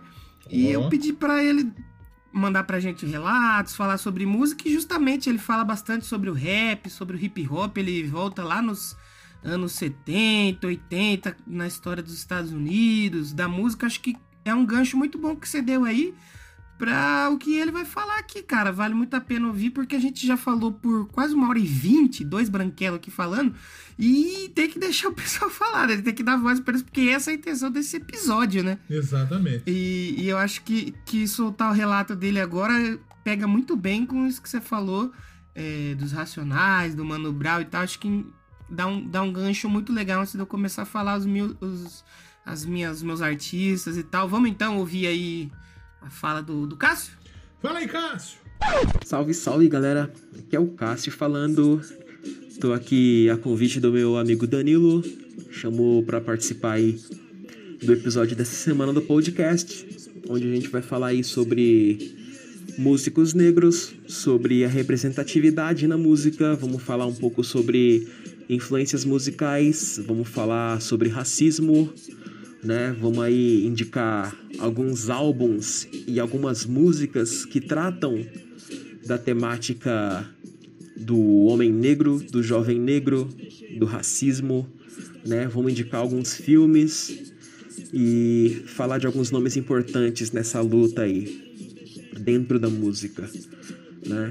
É, eu fui criado na década de 90, vivi a minha infância na década de 90. Eu cresci ouvindo sambas por influência dos meus pais, como a maioria dos jovens é, que viveram a infância na década de 90 em periferias, né? Muito samba, muito Martinho da Vila, muito Bezerra da Silva, muito Zeca Pagodinho, né? Tinha algum contato com rap, mas é, era muito limitado por conta de uma resistência muito forte da minha mãe a músicas que continham palavrões ou alguma linguagem mais ofensiva, mais pra frente, né? Mas assim, eu tinha um primo, né? O Júnior, que na época ele já era um adolescente e ele ia aos bailes underground que tinham na época, né? Na zona leste de São Paulo. E tanto ele quanto um vizinho nosso, eles ouviam muito rap, né? E foi através deles que eu conheci Racionais MCs, né? O álbum Raio X do Brasil, que já fica de primeira indicação aqui, né? Que tinha músicas como Fim de Semana no Parque, é, tinha a voz ativa, Pânico na Zona Sul, que é um, um hino do rapper nacional, né? Tem essa música que tá tocando de fundo aí, que chama Racistas Otários, né? Que embora ela seja de um álbum de 1990, ela foi relançada nesse álbum aí, que é tido como primeiro grande álbum de, estu de estúdio dos Racionais, né?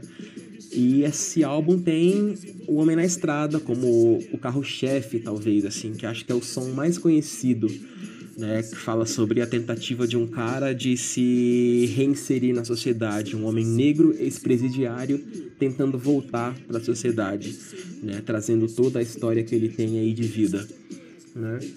É...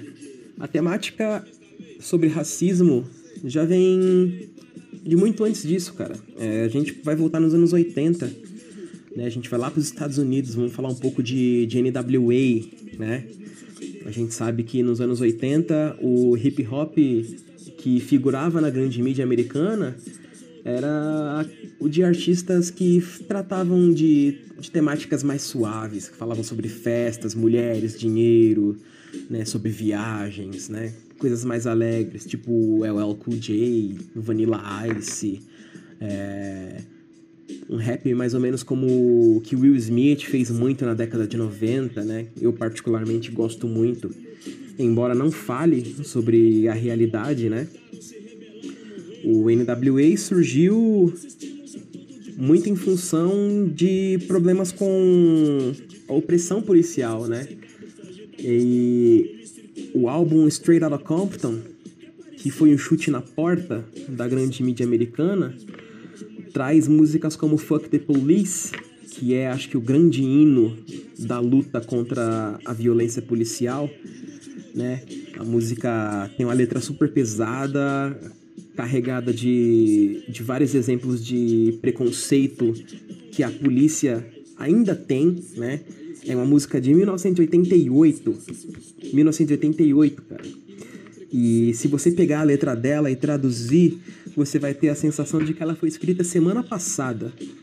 Mas é uma parada bem antiga, né? E o NWA, muito por conta de um episódio trágico envolvendo um policial e um homem negro, né? É uma história muito conhecida de um policial que espancou um homem negro até a morte. Foi um caso muito falado nos Estados Unidos, né? E esse policial foi absolvido. E a absolvição desse policial gerou uma revolta incrível na, na comunidade da, das periferias norte-americanas. Né? A revolta foi tão grande na época que as duas grandes gangues da época, né, representando a costa leste e a costa oeste, né, que tinha os Crips e os Bloods, os caras se uniram em protesto contra essa violência policial, né? E Fuck the Police foi o hino desse protesto. É uma música que até hoje, se você perguntar para qualquer, qualquer cara que tem influência de rap, ele vai falar de NWA e vai falar de Fuck the Police, né? E já fica aqui mais uma indicação, né? É, ouçam o álbum Straight Outta Compton do NWA. É, procurem para assistir o filme. Tem um filme com esse mesmo título, Straight Outta Compton, que conta a história da origem do NWA, conta a trajetória do rapper Eazy-E, que era um gangster, né? Ele era traficante, virou músico depois, né?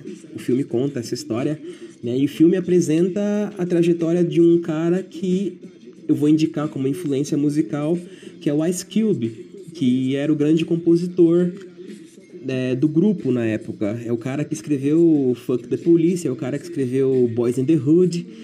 Né? Boys in the Hood, inclusive, é título de um outro filme muito bom que trata sobre a realidade de jovens da periferia né, nos Estados Unidos. É mais uma indicação, o filme Boys in the Hood. E aí a gente volta a falar de rap nacional, a gente volta para Racionais, né? 1997, lançamento do álbum Sobrevivendo no Inferno, né? Eu vi que esses dias o Dani- o Danilo fez uma postagem no Facebook, né, relatando que ele escutou o álbum na íntegra, né, e viu o tamanho da pedrada que esse álbum é. Na minha opinião, o Sobrevivendo no Inferno pro rap nacional, né, dadas as devidas proporções, é, ele é o nosso Straight Outta Compton. Porque antes disso, Racionais já tinham muito nome, mas era muito mais é, dentro da comunidade do rap. E o Sobrevivendo no Inferno se destacou muito porque, além de ser um álbum que vendeu muito, um álbum que teve uma, uma saída muito grande nas lojas de disco, é, foi um álbum que trouxe Diário de um Detento como um vídeo que tocou muito na MTV, passou muito na MTV. Inclusive, no VMB de 98, foi o álbum que venceu o Grande Prêmio da Noite, né? Foi o clipe que venceu o Grande Prêmio da Noite, que era o de escolha da audiência, que sempre foi visto como a cereja do bolo da premiação no Brasil. E depois disso, não teve mais como manter Racionais é, oculto, né? Não teve mais como forçar o isolamento. Acho que todo mundo já conhecia Racionais. Foi um caminho sem volta, foi uma porta que se abriu e que dificilmente se fecharia. Eu acho que a grande diferença entre os dois álbuns, o Straight Outta Compton e o Sobrevivendo no Inferno, é que nos Estados Unidos o movimento continuou crescendo depois disso. Outros rappers falando sobre realidade apareceram fizeram sucesso. A gente pode falar do Tupac aí, que foi um cara que falou muito sobre temáticas negras, sobre a luta contra preconceitos, né? Sobre sobrevivência na periferia e é um cara que vendeu super bem também, um cara que fez muito sucesso, né? E no Brasil, depois Racionais, se a, gente, se a gente for falar de grande mídia, a gente não teve um outro nome à altura, assim, né? A gente tem bons rappers, cara. A gente tem GOG, a gente tem MV Bill, a gente tem aí trilha sonora do gueto, a gente tem é, o DMN, a gente tem Realidade Cruel, a gente pode ficar falando que vários e vários grupos que só quem é do meio do rap vai conhecer, né? Porque a grande mídia ainda tem essa resistência, ainda faz o possível para manter o rap longe da, do foco, né? Mas eu ainda tenho fé que, que os caminhos ainda vão se abrir para o rap nacional com mais atenção, assim, vai ser um. Vai ter mais espaço, a gente vai ver mais rap ainda, tenho fé nisso. A gente precisa de, de mais pessoas falando sobre esses temas, né? Não só o rap, né? A gente fala muito de rap porque artistas de outros segmentos, quando se propõem a simplesmente falar do tema racismo, já são taxados de militantes, já, já são chamados de chatos e tal. Né? Esses dias eu estava vendo a publicação do Tico Santa Cruz, que é um exemplo de, de, de cara que se posiciona. é, e nem foi sobre racismo o, o, o tema. Mas eu fui ver os comentários, ele se posicionou politicamente sobre algum tema aí, né? A gente tem muita coisa acontecendo no país. E alguém foi comentar, tipo, ah, enquanto você faz música, isso é legal, mas aí você começa a se posicionar sobre política e fica chato. Eu acho que o problema do brasileiro é essa mentalidade atrasada. Porque lá fora, se um rapper ou se um cara do rock, se um cara de qualquer segmento musical se posiciona politicamente sobre qualquer tema, né, vão aparecer pessoas se posicionando a favor ou contra essa opinião do cara. E no Brasil, o que aparece é a gente criticando que o cara pôs a cara pra falar, que o cara se posicionou. No Brasil, critica-se o cara por simplesmente o cara se posicionar em vez de ficar só quietinho fazendo música, né? Então, eu acho que enquanto a nossa mentalidade for atrasada nesse sentido, a gente não vai caminhar para um para uma melhora nesse quadro aí de racismo. né? A gente precisa de pessoas de nome falando do tema. A gente precisa que esse tema seja muito, mas muito abordado na, na grande mídia. A gente precisa de artistas de nome falando. A gente precisa ter uma representatividade maior nesse tema. A gente precisa que pessoas se posicionem mais e que a população entenda que não é um vitimismo, não é uma militância, cara. É uma coisa que acontece. Pode não acontecer com você, mas pô, seu vizinho pode ter acontecido, pode ter passado por alguma situação. Você pode, você pode ser negro e nunca ter sofrido racismo. Mas cara, não é a realidade da maioria. Acho que grande parte de, de- dos negros já sofreram. Eu mesmo já sofri em quadro foi vergonhoso, cara. Eu tomei enquadro na saída da faculdade, saindo da catraca com a carteirinha de estudante na mão e eu fui abordado no meio de, sei lá, 50, 60, 70 estudantes. Eu fui abordado, só eu, só eu. Parece que tipo, o perfil do suspeito é aquele, né? Moletom, pele escura e bombeta. Esse aí é o suspeito, tá ligado? Então, tipo assim, quem passa por uma situação dessa, né? Não foi só essa, eu já passei por algumas outras, mas essa pra mim doeu muito, porque eles me viram sair da faculdade, vieram me abordar e perguntaram: "Da onde você tá vindo?" Eu falei: "Ah, da faculdade. né? Você tá fazendo o quê aí?" "Não, tô estudando", né? E aí ficaram me olhando, fizeram toda a abordagem, fizeram todo o procedimento, puxaram o documento, né? Mas só eu, no meio de dezenas de estudantes, só eu fui abordado, né? Então é no mínimo estranho. Né? Então a gente precisa que esse tema seja debatido, a gente precisa de mais pessoas fazendo trabalhos sobre isso, assim como a gente precisa de mais pessoas cantando sobre preconceito é, religioso, sobre preconceito é, sobre gêneros, preconceitos né, relacionados a machismo, a xenofobia, e, enfim, a qualquer tema que, que exclua alguma parte da sociedade, seja ela qual for. Né? E a gente precisa de mais artistas falando isso. E a gente precisa que o público entenda que não é militância. A gente precisa que o público entenda que são temas delicados que devem sim serem debatidos até que se encontre uma solução e que esses problemas caminhem para um fim, né? Porque não é aceitável, né? Tem uma fala do Morgan Freeman que ele fala sobre racismo em uma ótica assim é, minimalista. Ele fala que não existem negros nem brancos, somos todos iguais porque somos humanos.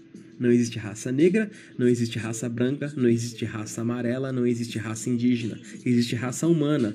Ok, concordo. Mas por que tanto preconceito com o negro? Por que tanto preconceito com o asiático, né? Americano tem muito preconceito com o latino. Então, enquanto houver preconceito, tem que haver um- uma fala combativa, tem que, tem que ter gente falando contra, tem que ter gente se posicionando, produzindo conteúdo desse tema, se posicionando contra. tem que incomodar, né? Se tá incomodando a gente falar sobre o tema, cara, então a gente tá batendo no lugar certo. É um problema que precisa ser resolvido, tá ligado? É, eu não quero que a, a cor da minha pele seja um problema. Eu quero ser julgado por aquilo que eu sou, por aquilo que eu faço, não pela quantidade de melanina que eu carrego no meu organismo, entende? Então a gente deixa aí como dicas aí é, sobre influências musicais, sobre pessoas de representatividade. Eu vou destacar o Mano Brown, o Ed Rock no Racionais, que são caras que escrevem muito sobre a temática. Né? Vou destacar o Ice Cube por ser um cara que escreveu muito, foi um cara que escreveu alguns hinos que foram pioneiros na luta. Né? Destacar o filme Straight Outta Compton e o Boys in the Hood como eu diria até literatura sobre o tema, literatura em vídeo, que vocês assistam para ter uma, uma pequena noção da história dessas lutas, né? Assim como outros filmes que a gente pode abordar em um, em um outro momento, né? Em uma outra oportunidade, em um, algum tema parecido a gente volta aí e participa, né?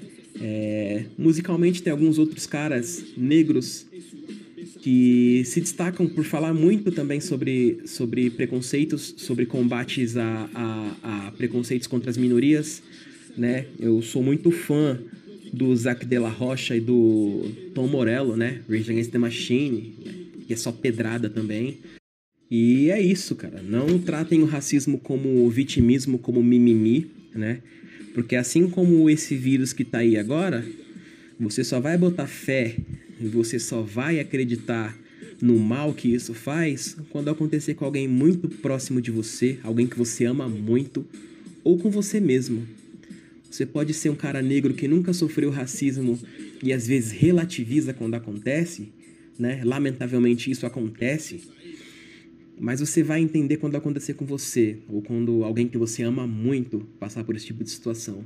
Aí você vai ter uma noção do, do quão doloroso essa parada é certo? Então, vamos ter mais empatia com o tema, vamos ter mais empatia com quem sofre esse tipo de preconceito e quem puder produzir conteúdo contra o racismo, contra qualquer tipo de preconceito, cara, produz que tem gente muito interessada em ouvir o que você tem para falar, né? Tem muita gente esperando uma palavra de apoio aí que às vezes é importante, né, em um momento de dificuldade.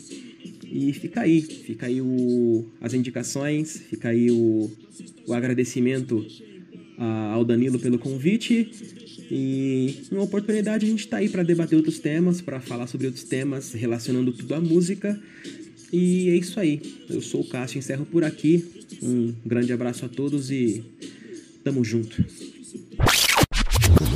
Então, estamos aí depois com do relato do Cássio. Cara, eu acho legal que ele falou muito sobre rap, hip hop, deixou umas indicações, mas acima de tudo, eu acho que a lição que a gente tem que tirar desse, do áudio dele, dos próximos que vão vir, é que, cara, não adianta querer falar que, ah, os caras são vítima e tal, quando tá falando que sofre só por causa da cor da pele.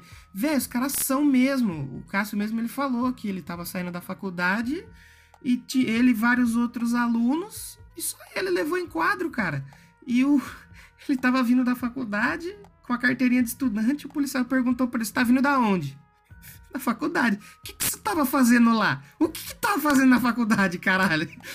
que porra, mano. Então, tipo assim, tem que ser falado mesmo, mano. Não, não adianta, mano. É um assunto que tá aí há tanto tempo e não importa o quanto que tentem falar. Sempre vai ter uma galera tentando desmerecer, mano. É, isso é muito triste, velho. É muito, é, é muito triste, mano, na moral. E a gente tem que, tem que lutar para que isso não aconteça mais, velho. Não, mano, não pode, velho. Para que isso pare de acontecer. É, é. Chega, chega, chega, chega disso.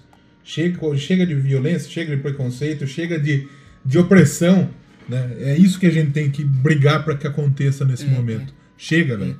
Eu então escolhi alguns artistas pra gente destacar. Como a gente mencionou lá atrás, não vai ter como abordar todo, é muita gente talentosa. A gente pegou alguns aqui pra pincelar, pra dar um destaque, ouvir alguma trilha de fundo aí. E eu, eu, eu tentei fazer meio que uma. Não uma linha do tempo, mas eu vim do pessoal mais antigo até o mais atual, passando ali por por rock, por jazz, é, tem até o pop mais moderno que eu vou falar. E o primeiro que eu escolhi pra falar aqui, só pra gente dar um destaque a mais, o Robert Johnson, mano. Que ele que teve uma, uma carreira bem curta, cara. Ele, o Robert Johnson, se fala tanto dele, mas ele tem 40 músicas só, mano, gravadas. E dessas 40 músicas, enquanto ele era vivo, o povo teve conhecimento de 29 músicas só, cara. E tem tipo umas. Tem pouca foto dele também, né? Tem tipo umas três, né? É, três, quatro fotos que tem dele. É, a carreira dele, por exemplo, foi de 1936 até 1938, mano. Foi muito rápido, foi muito meteórico. Só que o, o mesmo jeito que a carreira dele é curta, é muito importante, porque meio que a música que ele fez, que ele. Não que ele inventou, mas que ele apresentou, foi meio que a raiz aí pra criação do blues moderno e do, ro- do próprio rock and roll, cara. Sem. É, é o que a gente falou no começo, os pilares, né? Os arquitetos do rock. Todos eles foram negros, mano. Não tinha como. A turma fala que ele tinha pacto com o capiroto, né? E, mesmo. é, e ele ficou famoso por isso. Eu tava até lendo um pouco sobre. Aconteceu que assim, ele, acho que a partir dos 16 anos dele, ele quis se dedicar à música, né? Ele trabalhava em lavoura com os pais dele, acho que no Mississippi, se eu não me engano. E. E aí ele chegou, queria se dedicar à música, só que ele não era muito bom, assim. Ele sabia tocar gaita Uhum. e tinha uma voz legal, mas não era tão completo. Aí teve um show de blues, acho que de blues, com dois artistas assim da época que eram os mais famosos assim, e ele foi lá, né? E ele falou: "Não, ô, deixa eu tocar aí, filho, eu sou bom também, dá o violão aí". Aí o cara falou: "Vai, vai. Toca aí, toca aí". E o cara subiu no palco e não conseguiu tocar nada, passou vergonha. A turma vaiou ele, sabe? Passou vergonha mesmo, foi expulso da casa. E aí, esses dois artistas de blues que iam fazer show nessa época, eles encontraram o Robert Johnson um ano depois. Nesse um ano depois, o cara tava tocando violão e não qualquer violão. Ele tava tocando um violão de sete cordas. Caralho. Que pra época, pra época era algo raríssimo um violão de sete cordas. Quantas cordas tem o violão normal? Seis! Aí. E o dele tinha sete. Exato. Aí, ele. Um ano só se passou. Ele tava tocando. Assim, parecia que ele tinha, tinha rolado 10 anos de aula, assim. Ele tava tocando algo que era incomum pra um cara aprender em um ano. Todo mundo ficou espantado com o que ele aprendeu em um ano. E aí, nas letras dele, ele meio que fala sobre o diabo na encruzilhada, tem até o documentário da Netflix, é muito bom. Depois ele fala, é que é Crossroads, né? Ele fala do depois como se ele tivesse arrependido e muita gente levou aquilo para um lado que como se o cara tivesse feito um pacto mesmo. Que em um ano ele faz ele aprender tudo que ele aprendeu e, e fazer tudo que ele fez, acho que tem o blues de 12 compassos, uma coisa assim, que, influenciou a música, a música que veio depois, né, o estilo que veio depois. E ele e, e tanto que ele foi um cara que ele não teve um reconhecimento comercial enquanto vivo. Ele tocava só em ele tocava em puteiro, assim, sabe? Inferninho, barzinho. Ele não fazia grandes shows. Quando ele foi convidado para fazer um grande show, foi aí a época que ele morreu. E caralho, né? E é do Clube dos 27, né? É. Clube dos 27. Acho que deve ser provavelmente o primeiro, né? Do Clube dos 27. Provavelmente o primeiro. Até porque ele morreu em 38, né? Exatamente. Famoso 38, mano. É, o... outra artista que eu trouxe pra falar aqui, esse eu fiquei muito surpreso, porque eu não conhecia. Assim, eu realmente eu não conhecia. E eu fiquei, eu falei, opa, caramba, que legal.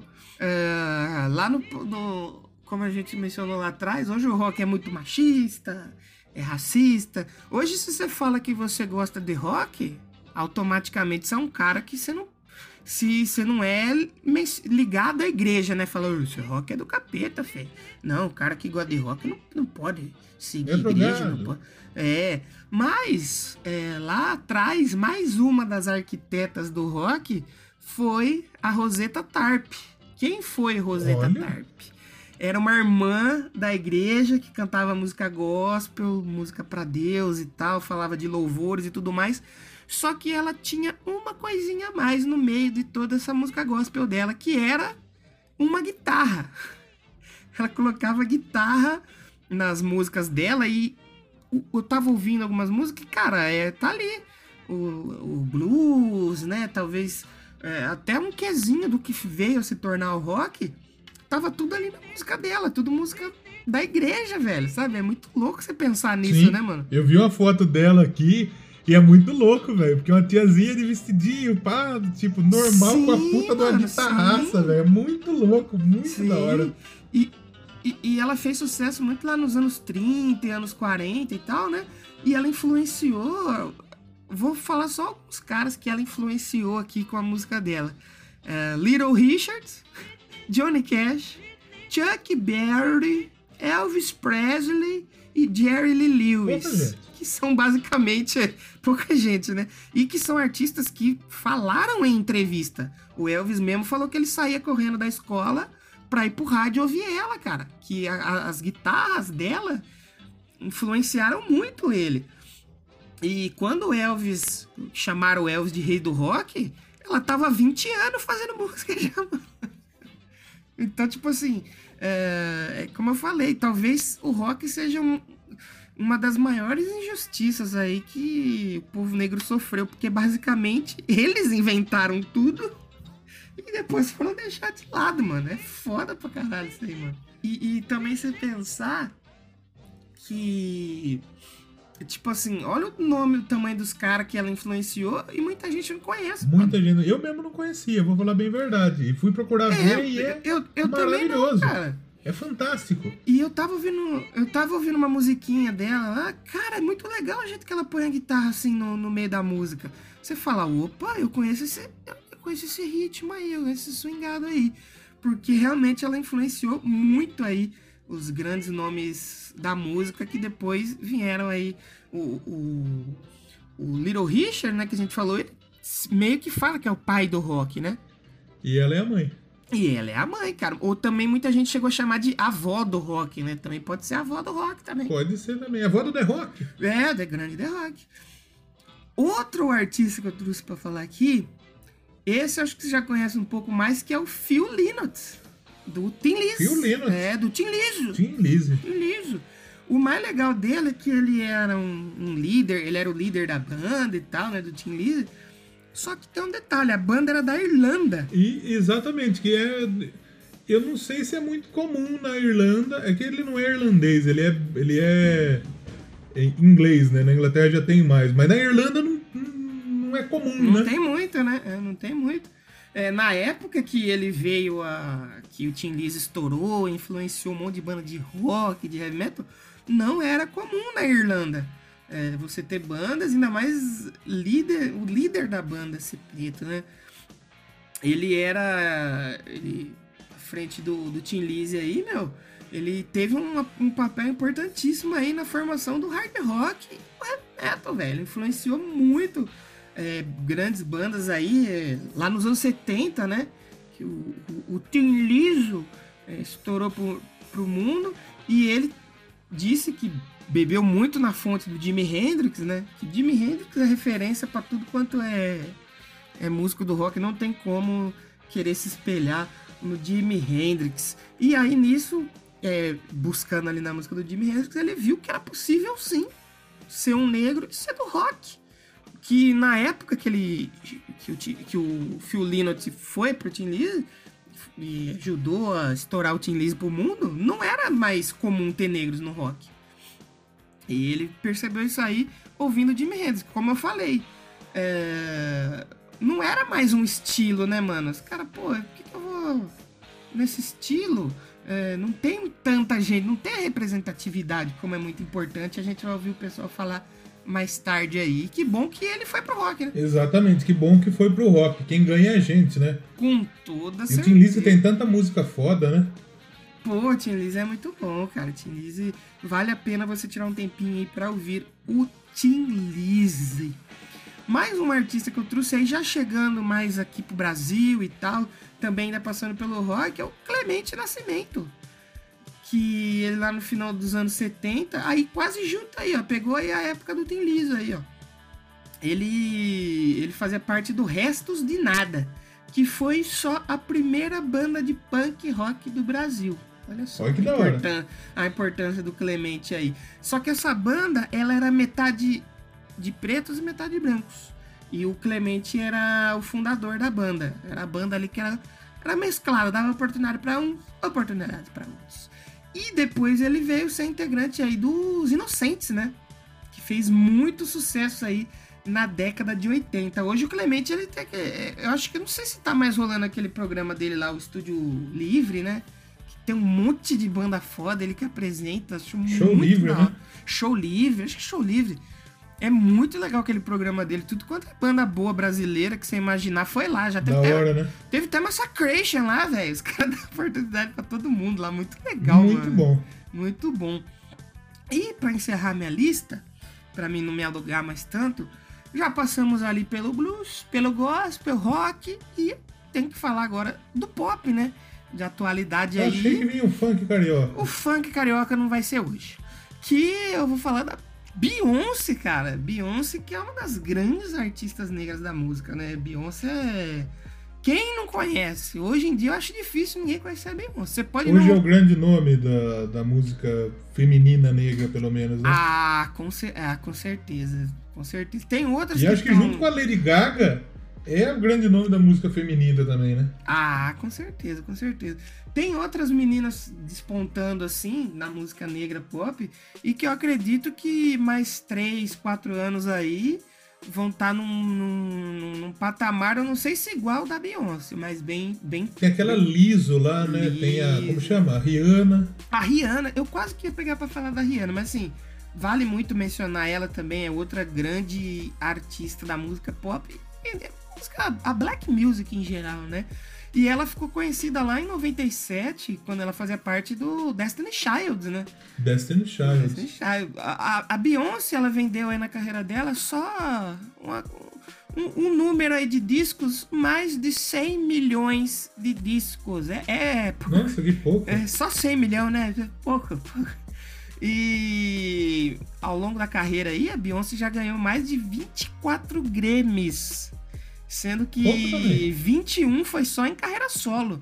E também, Quem que, que é o maior ganhador de Grammy da história? Ela? não sei, mas ela tá ali, na, ela tá nas cabeças. É uma das que mais ganhou. É, entre homens e mulheres. É, a Beyoncé, ela ganhou muito prêmio, vendeu muito disco. Eu, eu eu acho que da música hoje, como a gente falou, acho que ela é talvez. Eu tenho essa informação aqui, Rogerinho. Pode dar essa informação aqui no programa. Quem mais ganhou Grammy foi George Solti, é o artista que mais ganhou. O maestro húngaro ganhou 31 vezes Grammy, né? Como, como geral, né? Sim. O Quincy Jones e a cantora country Alison Krauss têm 27.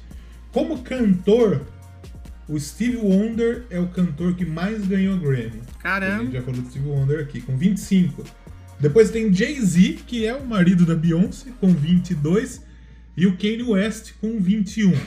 Cantora, Alison Krauss, ganhou 27 Grammys, que é a cantora country.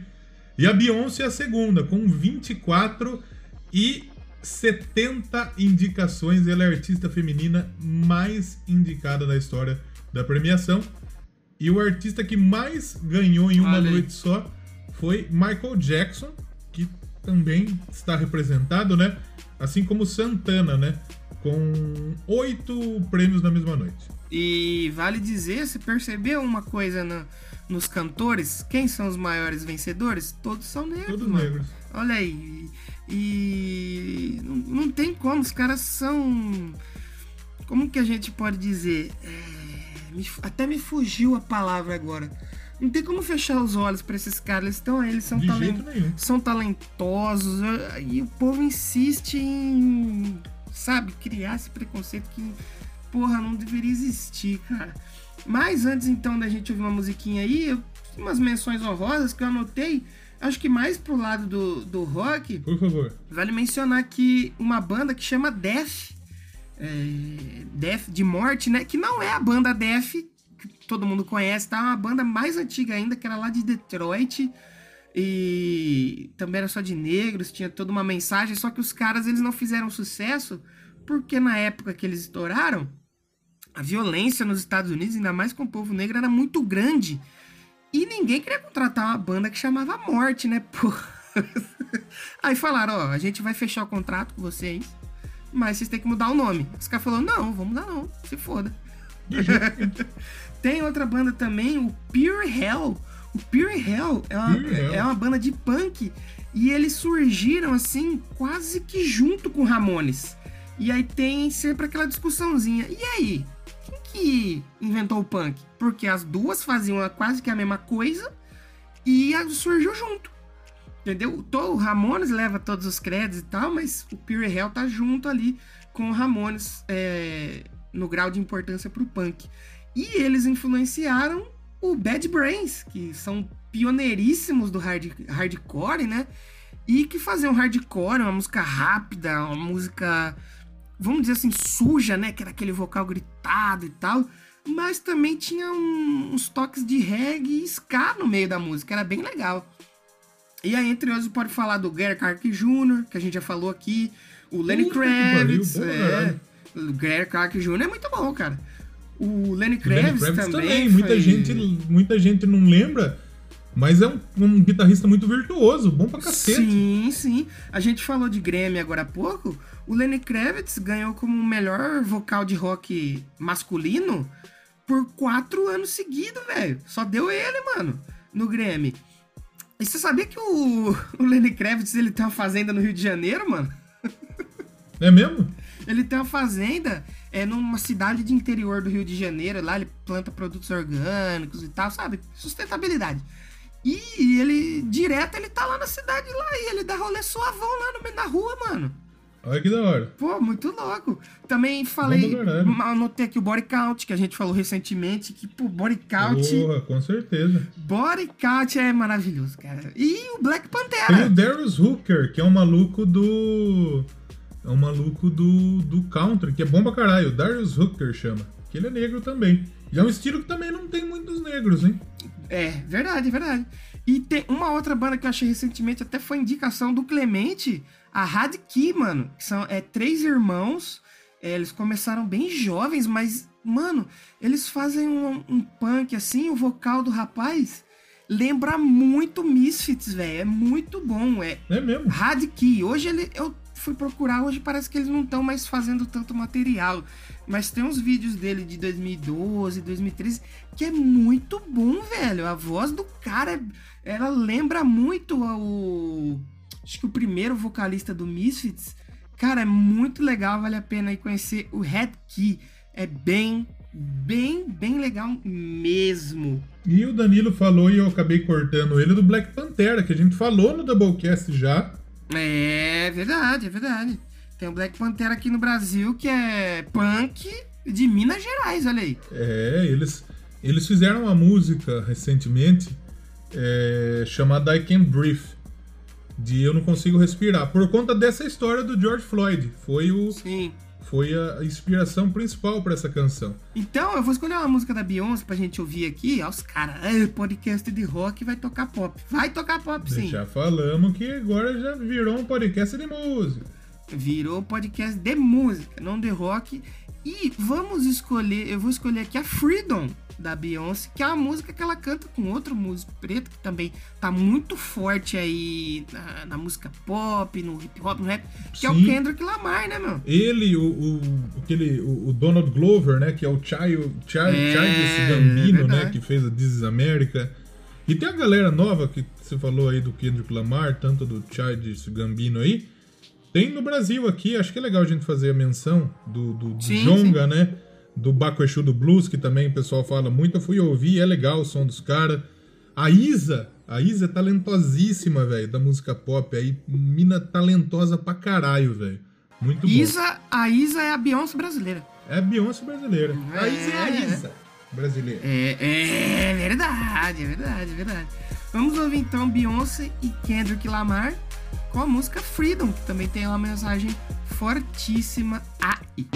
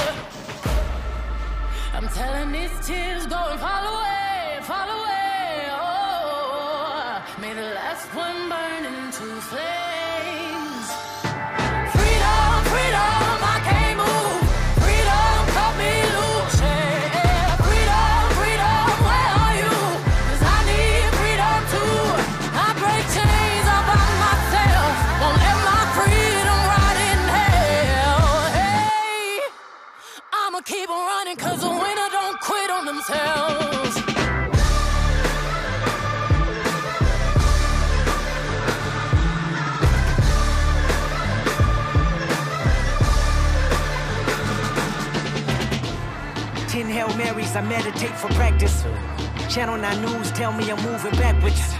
Eight blacks left, death is around the corner. Seven misleading statements about my persona. Six headlights waving in my direction. Come on. Five O asking me what's in my possession. Yeah, I keep running, jumping the aqueducts, fire hydrants and hazardous smoke alarms on the back of us. But mama, don't cry for me, ride for me, try for me, live for me, breathe for me, sing for me. Honestly, guiding me, I can be more than I gotta be. Stole from me, lied to me, nation hypocrisy, code on me, driving me wicked. My spirit inspired me, like yeah. Open correctional gates in high desert. yeah. Open our mind as we cast away oppression. Open the streets and watch our beliefs. And when they carve my name inside the concrete, I pray it forever. Freedom, freedom, I can't move. Freedom, cut me loose. Freedom, freedom, where are you? 'Cause I need freedom too. I break chains all by myself. Won't let my freedom rot in hell. Hey, I'ma keep on running 'cause the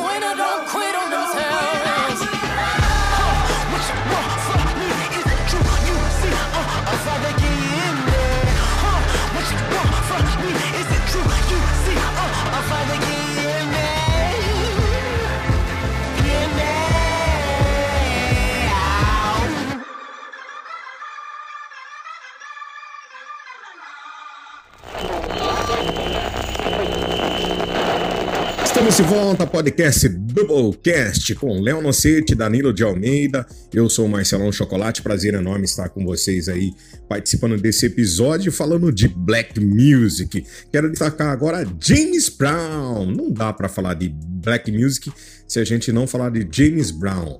né? o cara dançava demais, cantava demais, encantou demais e é influência musical de grandes nomes da música internacional ao longo dos anos. James Best junto com a gente, toca aí, Léo, Sex Machine. One, two, three, four. Get up, get on up, get up, get on up. Stay on the scene, get on up, like a sex machine.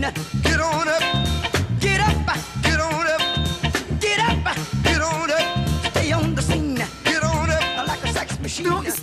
Volta ao som. Olha aí, James Brown. James Brown também era zica, hein? James Brown é bom demais, velho. Não tem como você ficar parado, não, brother. Sabe o que, que eu acho legal do James Brown?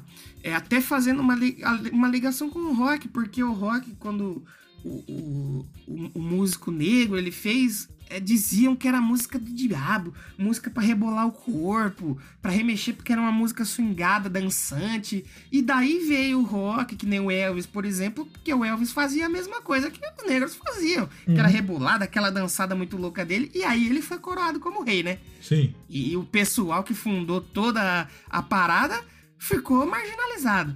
E a música do James Brown é bem isso aí, né, cara? Uma música pra você não ficar parado no lugar, não. É, Mas pô, não tem, legal, né? não tem jeito nenhum, realmente, a, de, de ficar tem. parado ouvindo James Brown. É fantástico. Uma das É, referências. não.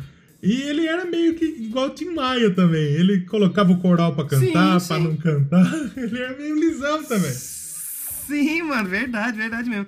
E falando em ritmo swingado, groove, vamos colocar mais uma participação aí no programa, muito especial. E esse, e esse entende de groove, hein? Esse literalmente entende. E eu achei o áudio dele, mano, muito legal Muito bom, a história dele. É, a gente.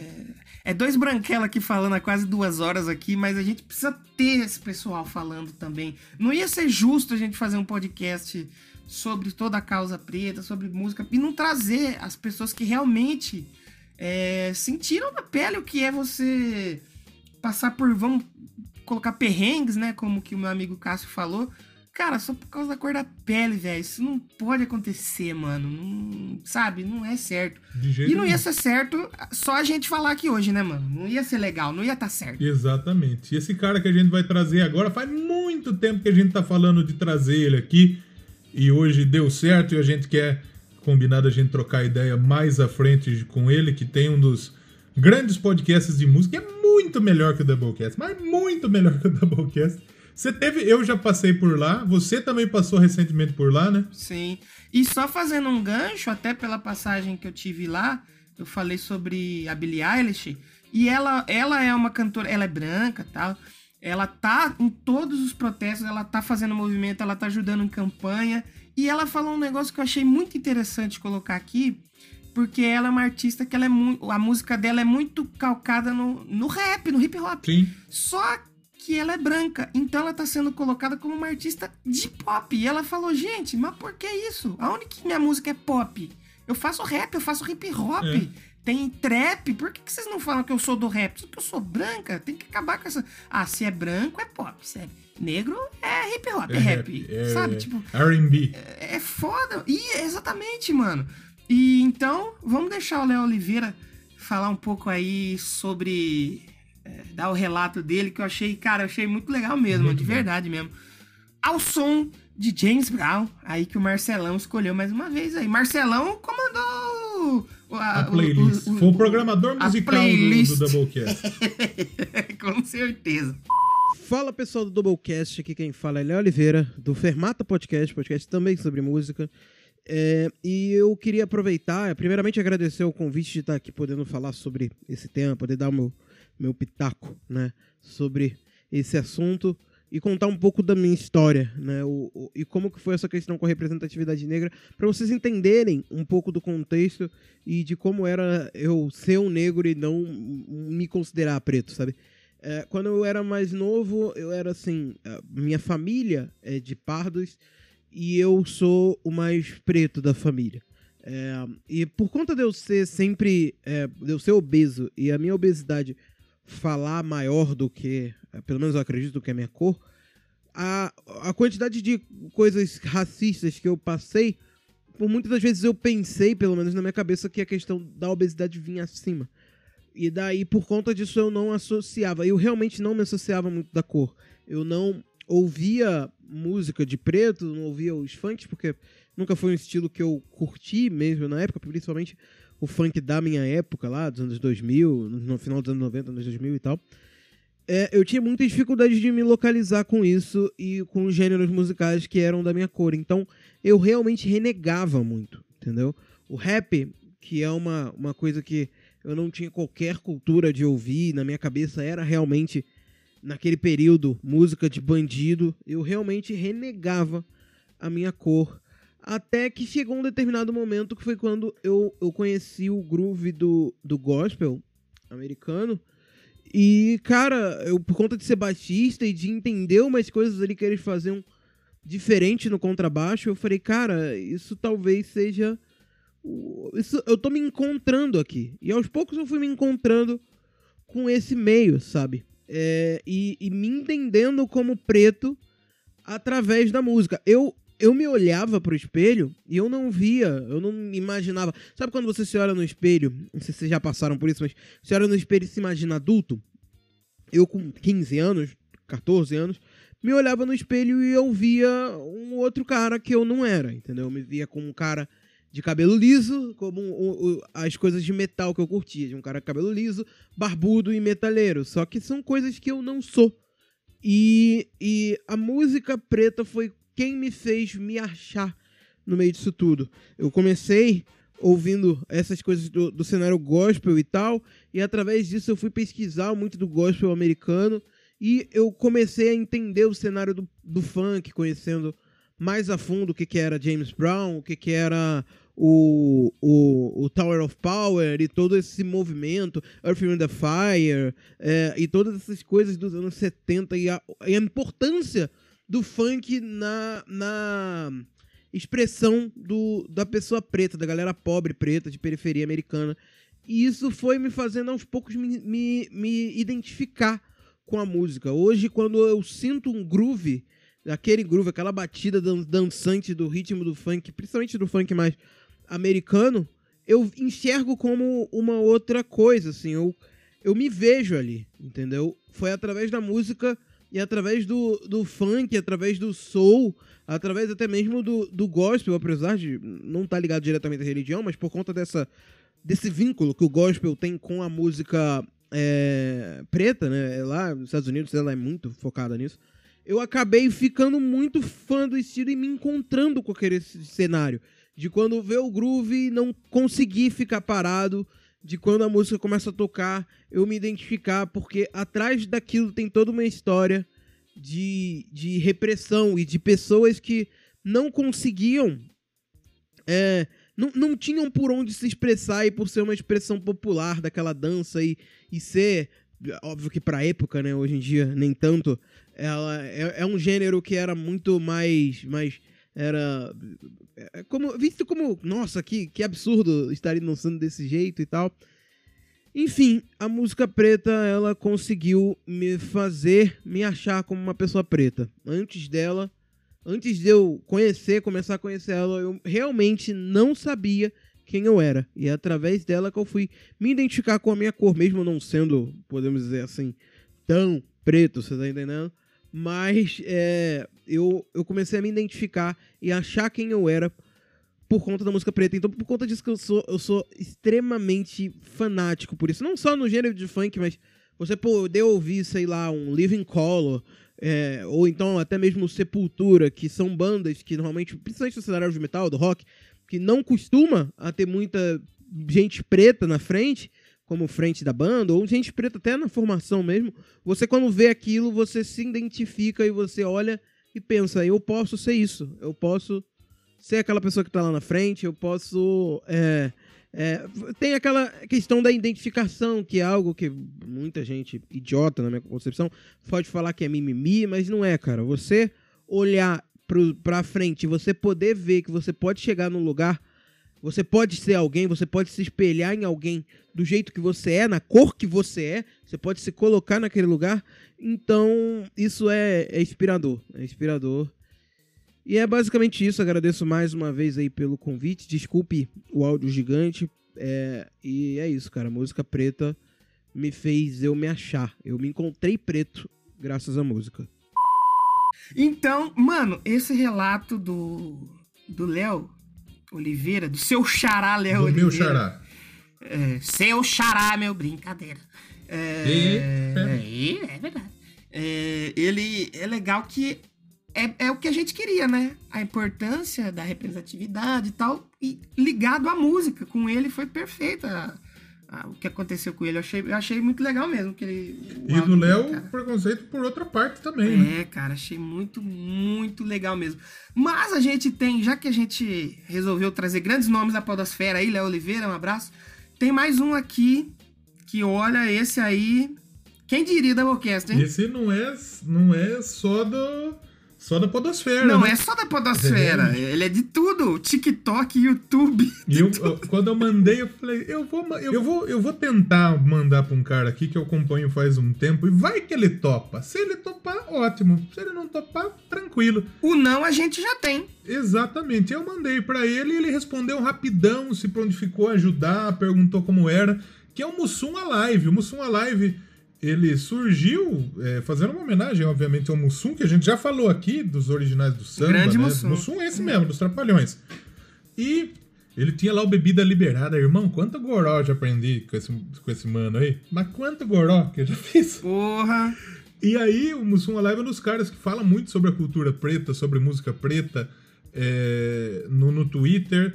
E ele tem o Quebrada Pod hoje, onde abre espaço para É, muita gente sim. da quebrada, é, gente preta, dá, deixa com que a voz é, surja, né? Porque, como a gente disse, a voz tá, tá aí, todo mundo tem.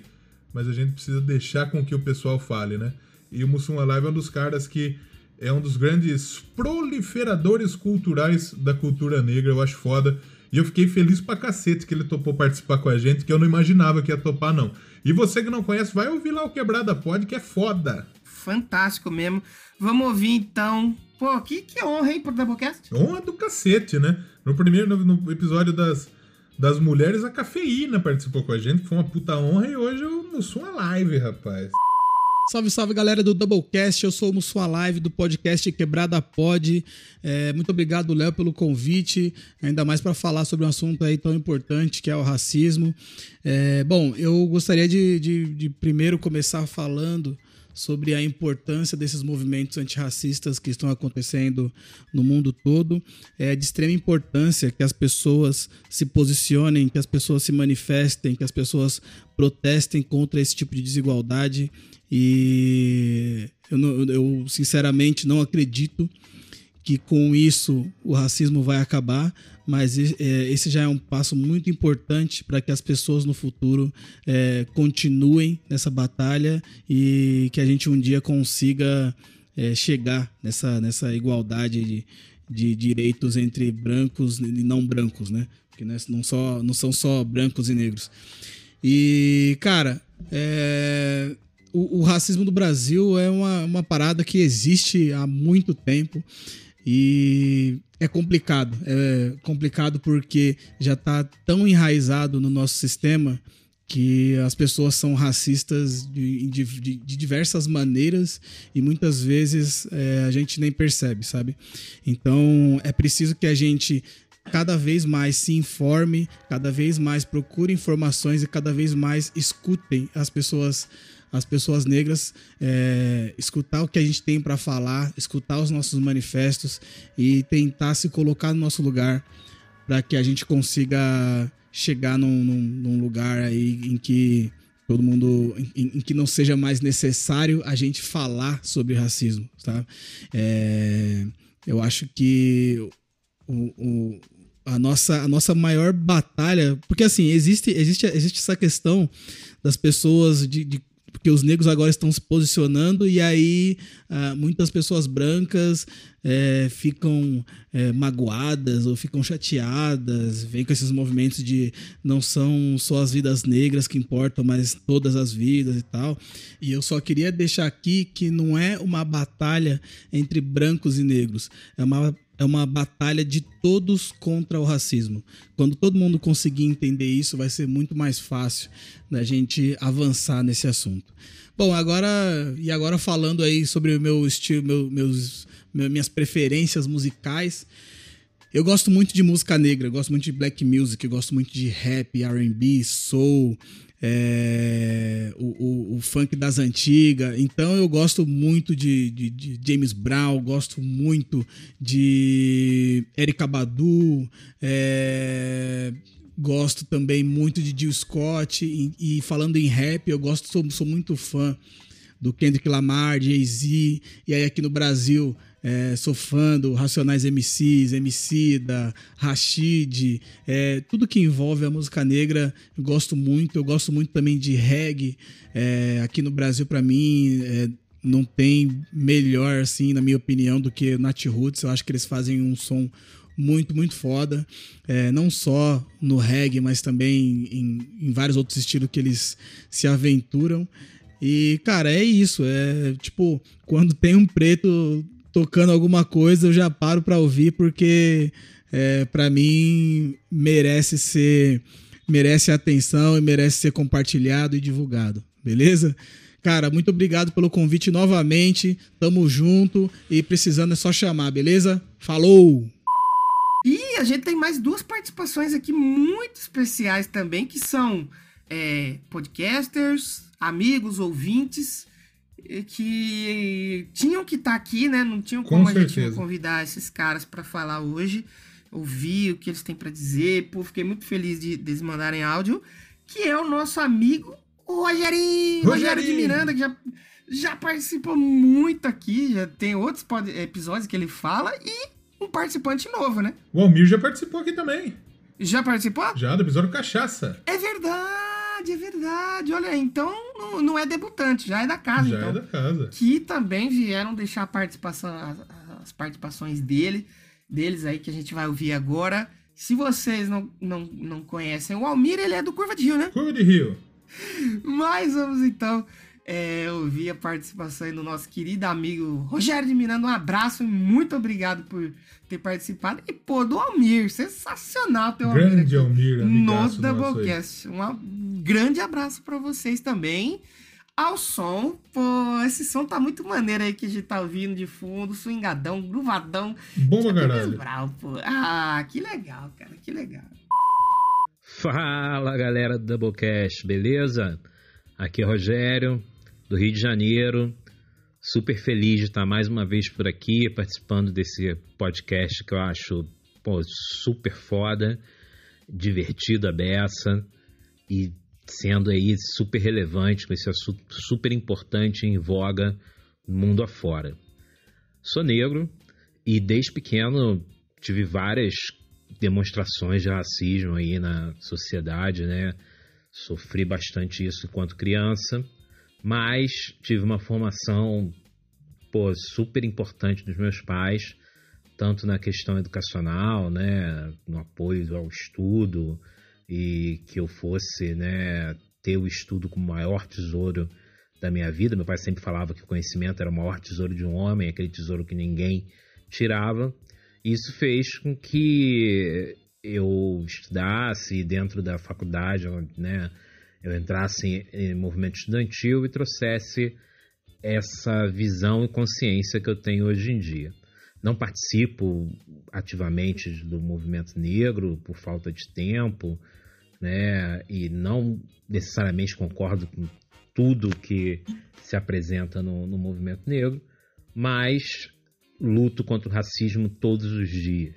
Acho que isso é importante para que todos nós façamos, todos nós que somos negros principalmente, que somos aqueles que sentimos isso na pele, e receber apoio dos não negros, né, dos brancos, é importante quando eles estão conscientes de sua branquitude e de toda a carga que eles carregam, né, historicamente, socialmente falando. Na música, né, não teríamos rock and roll se não fossem os negros, né? O blues trouxe muito isso, né? E já traz em si essa carga pesada de sofrimento, né? Porque blues nada mais é do que o lamento dos escravos, né? No seu sofrimento de forma cantada. E daí eu tenho um monte de gente, né? Muito, desde Robert Johnson, né? Falando de blues, vamos aí passando por Chuck Berry, no, um dos pais do, do rock and roll. A Rita Franklin, né? Que seria essa voz maravilhosa, né? A gente não teria aí belíssimas canções. É, Jimi Hendrix não dá pra esquecer, cara era foda, de- realmente botava fogo no palco. Bob Marley, James Brown, né? É, pô, onde a gente tem logo de cara ele gritando mesmo, né? Que, que é negro e orgulhoso. E, é- e por aqui a gente tem, pô, pra mim, quem atualmente está super se destacando, Mano Brown, né? Mano Brown tá sendo o cara, aparecendo nas manifestações, trazendo várias opiniões que são relevantes, tanto politicamente falando, como para a questão do negro, do pobre, do favelado. E temos aí o crioulo também. É, então, esses aí são os destaques que eu deixo. Tem outros, né? A gente tem Gilberto Gil, tem Milton Nascimento, mas é, os que eu falei primeiro aí são os destaques que eu deixo de artistas negros que são bastante relevantes e importantes para mim. Um grande abraço, sucesso sempre. Oba, aí pessoal, é o Doublecast, aqui é o Almir, do Curva de Rio. Mano, agradeço aí o convite dos meninos pra participar desse episódio, mano. Mano, é. Falar de música. Falar de música negra, música assim, né? Na minha vida, porra, desde pequeno, sempre moro em periferia, sempre ouvindo música, sempre ouvindo de Tim Maia, de Henrique, Racionais, de, de rock, de rap, de tudo um pouco. Puta, então é difícil escolher uma música. Mas o rap em si foi muito parte da minha infância, muito parte da minha adolescência. Ah, a gente se sentia representado pela, pelo rap aqui em São Paulo. Muito, muita gente da periferia se sente até hoje. Valeu aí a oportunidade, galera. Valeu, um bom programa aí pra vocês. Então, Leozão, depois da gente ouvir um. A gente já ouviu um professor, que é o Cássio, colega meu lá de São Paulo, um abraço pra ele. Eu até mencionei ele lá no Já Ouviu Esse Disco, que ele foi o cara que me emprestou o Meteora do Linkin Park pra ouvir. Legal. Pô, e a gente tem muita história. É, Aí o pessoal vai falar: não, não tem como ir mais longe que isso. Tem. Tem. Porque agora eu vou Tem chamar. como ir mais longe e acabar o Doublecast. É, não, aí é fim de, aí é fim de ir pra longe pra baixo, né? Mas nesse caso a gente vai longe pra cima. Que eu vou chamar a Patrícia Alves, colega minha. Ela só. é, eu só vou dar só uma pequena carteirada pra ela aqui, ó. É. Doutora e mestre em ciências. Ela é bióloga. É, é- é igual, igual o biólogo e pesquisador. Ela é bióloga e pesqui- a bióloga e pesquisadora Patrícia. Isso! ela vai trazer um relato, cara, muito legal. Ela gosta muito de rock também. Grande fã de Kiss. É um abraço. Tem até uma tatuagem do Kiss. Ela é do Oh, rock. Ela é do rock hora. mesmo. Mas ela tem uns relatos, pô, muito. Assim, eu tava ouvindo, fiquei bem. Até mandei pra você. Falei, rapaz, me deu um nó na É. garganta aqui, porque. É como. Ouça até o final, que é. Todos os recados que, que, que o pessoal mandou aqui é muito importante. Com certeza. Mas o dela é uma mensagem que, que, que com certeza vai te emocionar. E eu, eu peço para que se você tá ouvindo aqui, não pule não. Ouça, que eu tenho certeza que você vai Porque, curtir. como eu falei lá atrás, não tinha como a gente falar de uma parada que a gente não viveu, cara. E ela viveu isso, sofreu um preconceito, cara. E, pô, é muito legal. Fiquei muito feliz dela ter participado com a gente aqui. Então, ouve aí o áudio da Patrícia e já, pô, muito obrigado por, por ela ter aceitado participar dessa bagaça que é o Doublecast. Todo mundo que, aliás, já de cara agradecer a todo mundo que topou participar com a gente. que mundo, topou todo mundo. Chegar nessa, nesse episódio tão importante, tão necessário, né? A gente falar. Sim, a sim. gente falar sério nesse momento, né? Importantíssimo. Exatamente. Olá a todos os ouvintes do Doublecast. A convite do Danilo e do Léo, eu vim conversar com vocês sobre racismo, representatividade e os meus ídolos pretos. Meu nome é Patrícia, eu sou bióloga, doutora e mestra em ciências. Eu gostaria de começar falando sobre a minha vida. Eu não fui criada no rock, como vários amigos meus. Meus pais sempre ouviam muito em casa, dentro dos ídolos pretos, né? Jackson 5, Michael Jackson. Meu pai me fazia ninar quando tinha 3, 4 anos ouvindo Ivone Lara. Eu ouvi muito Raça Negra, Fundo de Quintal. Tina Turner, Whitney Houston, The Commodores, The Manhattans, Dionne Warwick, é, Marvin Gaye, Stevie Wonder, Bill Withers, Al Green.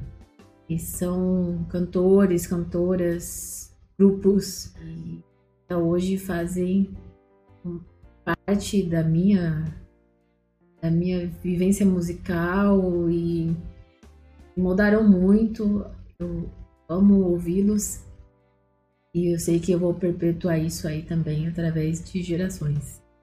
E ao longo da minha infância, eu ouvi muito e aprendi muito com os meus pais, com a minha família, sobre o samba rock.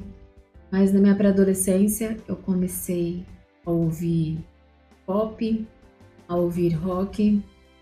O rock foi definido para mim como estilo musical é, favorito, que representa realmente o que eu sinto dos meus 15 para os 16 anos, quando eu ouvi o acústico do Kiss, o Kiss Alive e o Century Child, do Nightwish.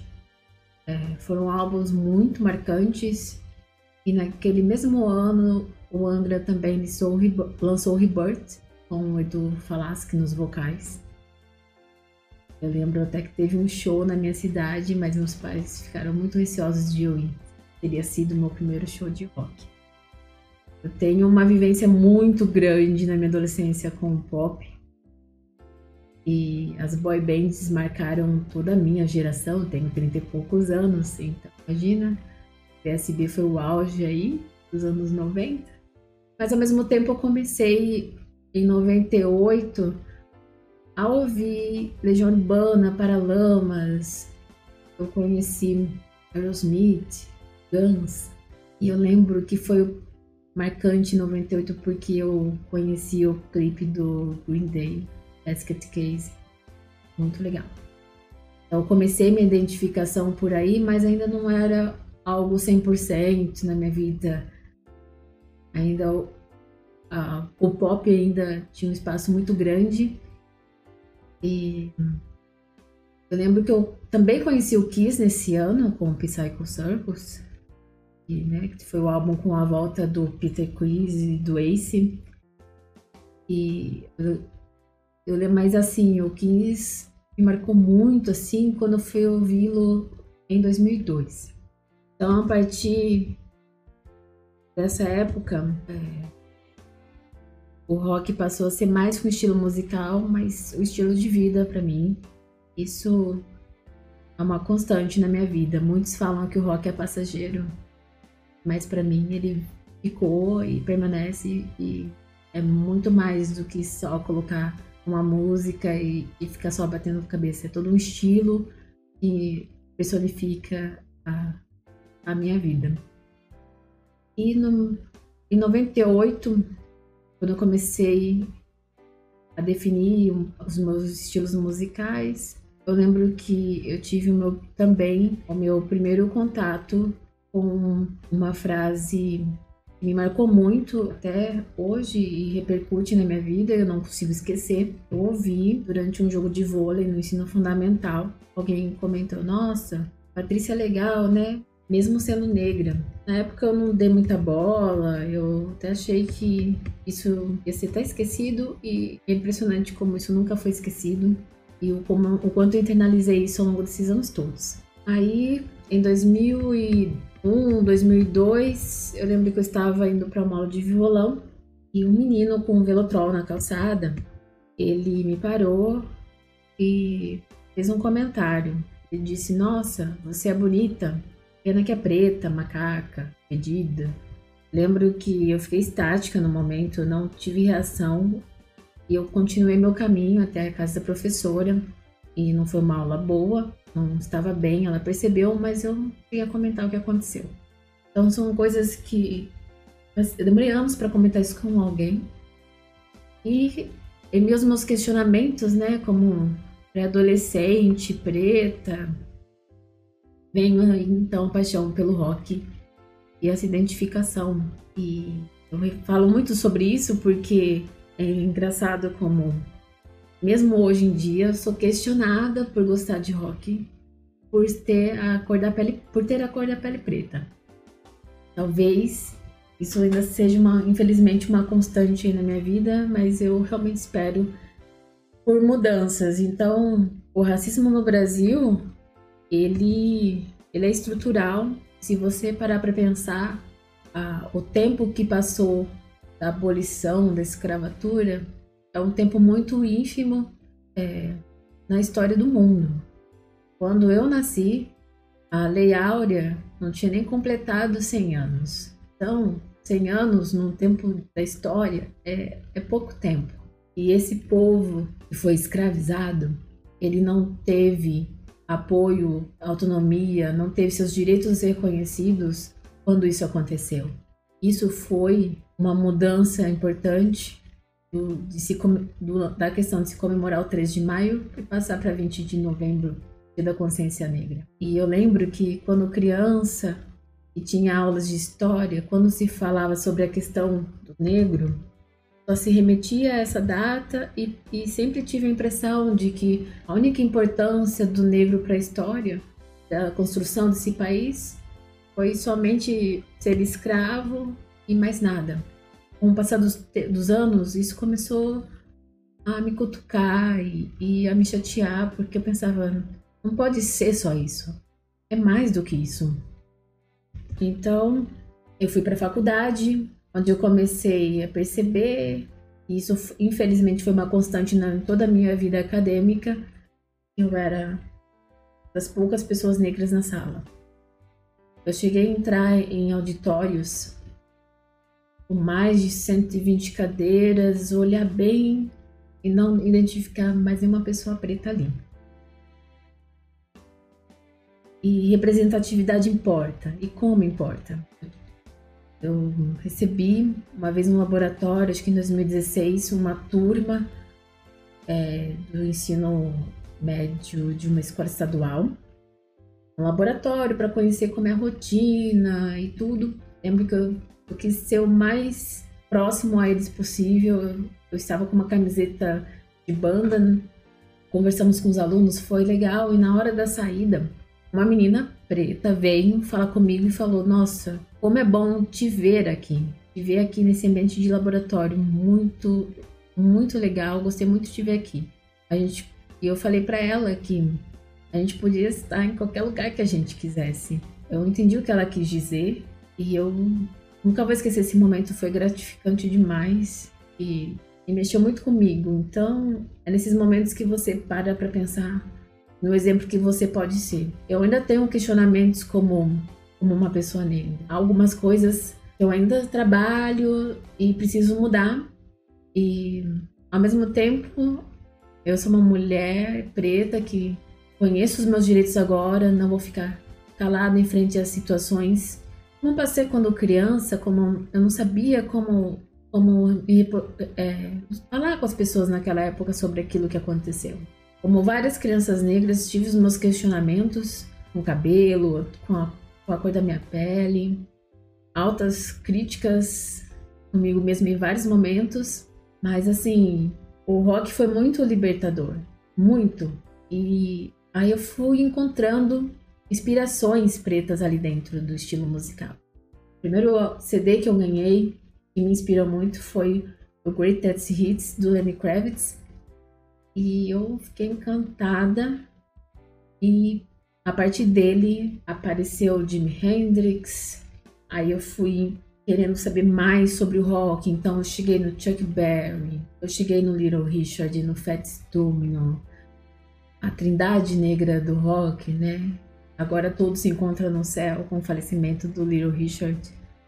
A Rosetta Tarp foi influência para Elvis Presley, Chuck Berry e eu a considero aí como a mãe do rock.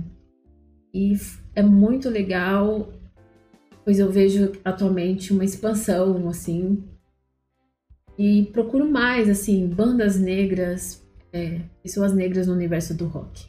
Claro, tenho todo um universo que eu amo dentro do rock.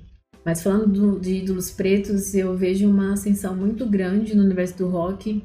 Talvez ele sempre esteve aí, mas agora eu vejo mais oportunidades, mais bandas aparecendo. Talvez não seja uma questão de oportunidades, mas mais destaque num cenário que nasceu ali pessoas pretas. Então, atualmente eu venho numa busca por vocalistas negras, né? Então, é, recentemente eu conheci a, a Alex Brown, Alex Brown, desculpa, do Straight Line Stitch, que faz um gutural muito incrível. Ela é uma ótima vocalista.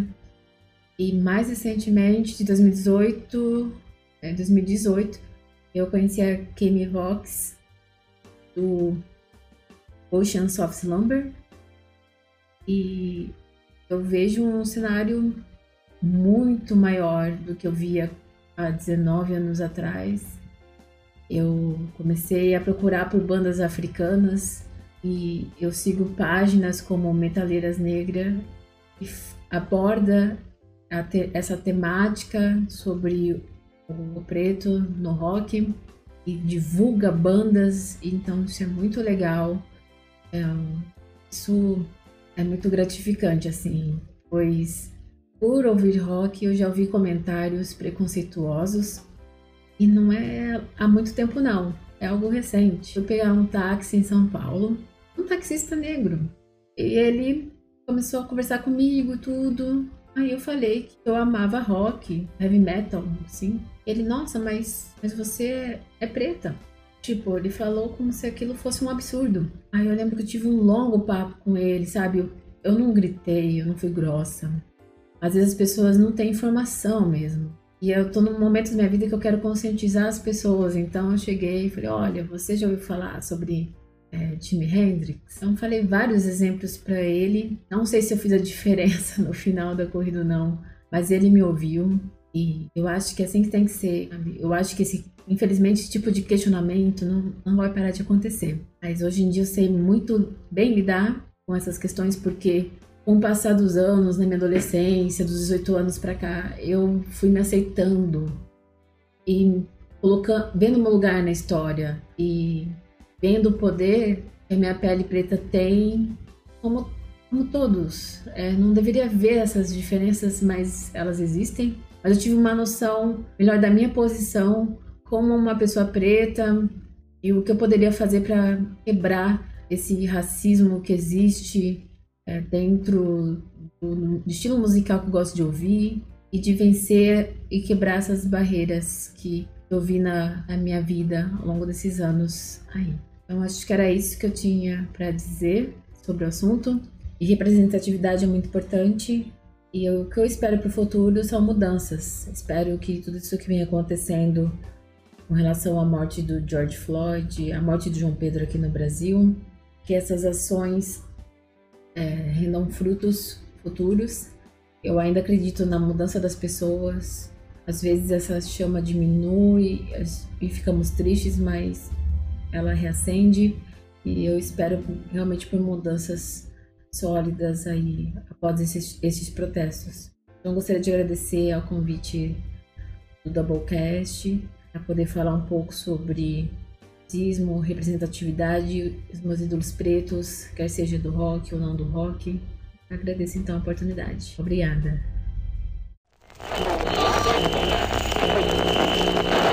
Estamos de volta no podcast Doublecast. Eu sou Marcelão Chocolate. Hoje a gente está falando de Black Music junto com o Léo Nocete e também com Danilo de Almeida. Muito obrigado pelo convite aí, viu, galera? Um prazer enorme. E meu último destaque aqui, vou deixar para ele que é o rei do balanço, Jorge Benjor, a Black Music brasileira.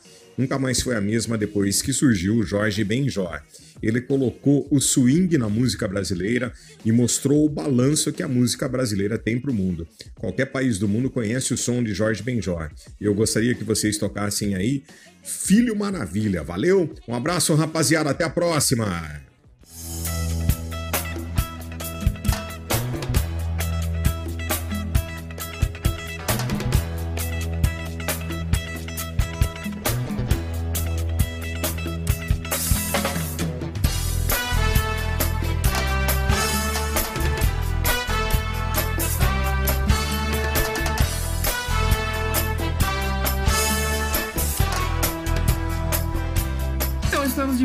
Esse, agora, claro, agradecer o Marcelo mais uma vez que a gente tá curtindo agora. E Jorge Ben, né, pô? Porra, bom pra caralho. Outro nome nacional. Não tinha falado ainda do Jorge Ben. É, Que, que é fantástico, né? Outro grande nome da música nacional. É, um cara reconhecidíssimo, fantástico, né? E puta participação foda do nosso amigo Marcelão, que trouxe o ar de rádio aqui é, pro, pro Doublecast, né? É, o Marcelo, mais uma vez, como eu falei, é um baita profissional do rádio que hoje é, passou por tanta rádio, né?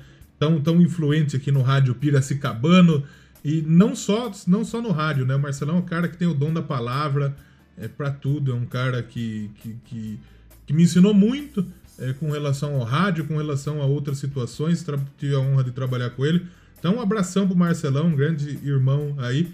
E você, quando tiver a oportunidade de ouvir o Marcelão, é, o Marcelão nesse momento não tá no ar, mas eu tenho certeza que logo, logo vai estar no ar de novo com, com o rádio. Eu falei pra ele, Marcelão, olha que isso aí cabe num, pod, cabe num podcast, hein? É, ele quem é sabe? aí já dá, já dá umas aulas pra ele aí já, já, já ajuda ele a entrar, eu né? dar aula pro Marcelão?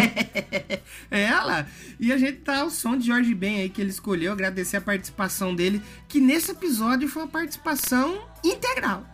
Participou. Integral. Foi, foi o terceiro membro do Doublecast. É, ver... é verdade, é, hoje o, o Marcelão foi o terceiro, hoje foi um triple quest quase. Triplecast, exatamente. E também agradecer a Patrícia, que a gente tava ouvindo o relato dela. Pô, muito legal mesmo. Muito obrigado a todos vocês que aceitaram participar desse Doublecast. Que eu falei, ficou comprido, ficou longo, mas era necessário. necessário. necessário. Tanto quando eu mandei o convite pro, pro pessoal, falei, meu, não se preocupa com o tempo.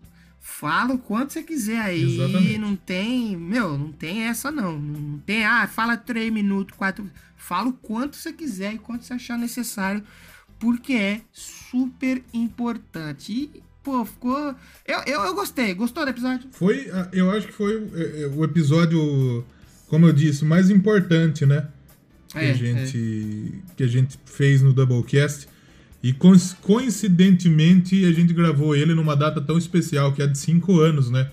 Do Doublecast. Então foi Exatamente. fantástico é, a gente fazer esse tema. A, a gente faria outro tema nessa semana, é, mas é, É, por- tivemos a ideia de, de homenagear nossos amigos, nossos irmãos, nossos é, camaradas pretos, nossos camaradas negros, que, que são tão importantes e que tem tanta gente negra, tanta gente preta que escuta o Doublecast que a gente É verdade. agradece demais o carinho da audiência. Tem tanta gente preta fazendo conteúdo, é, produzindo música, que quer espaço, que quer mostrar sua voz e muitas vezes o lado opressor, a nossa sociedade opressora não deixa. Então, é como eu acho que é, é justo a gente falar que as vidas é, negras importam, importam muito. Importam muito.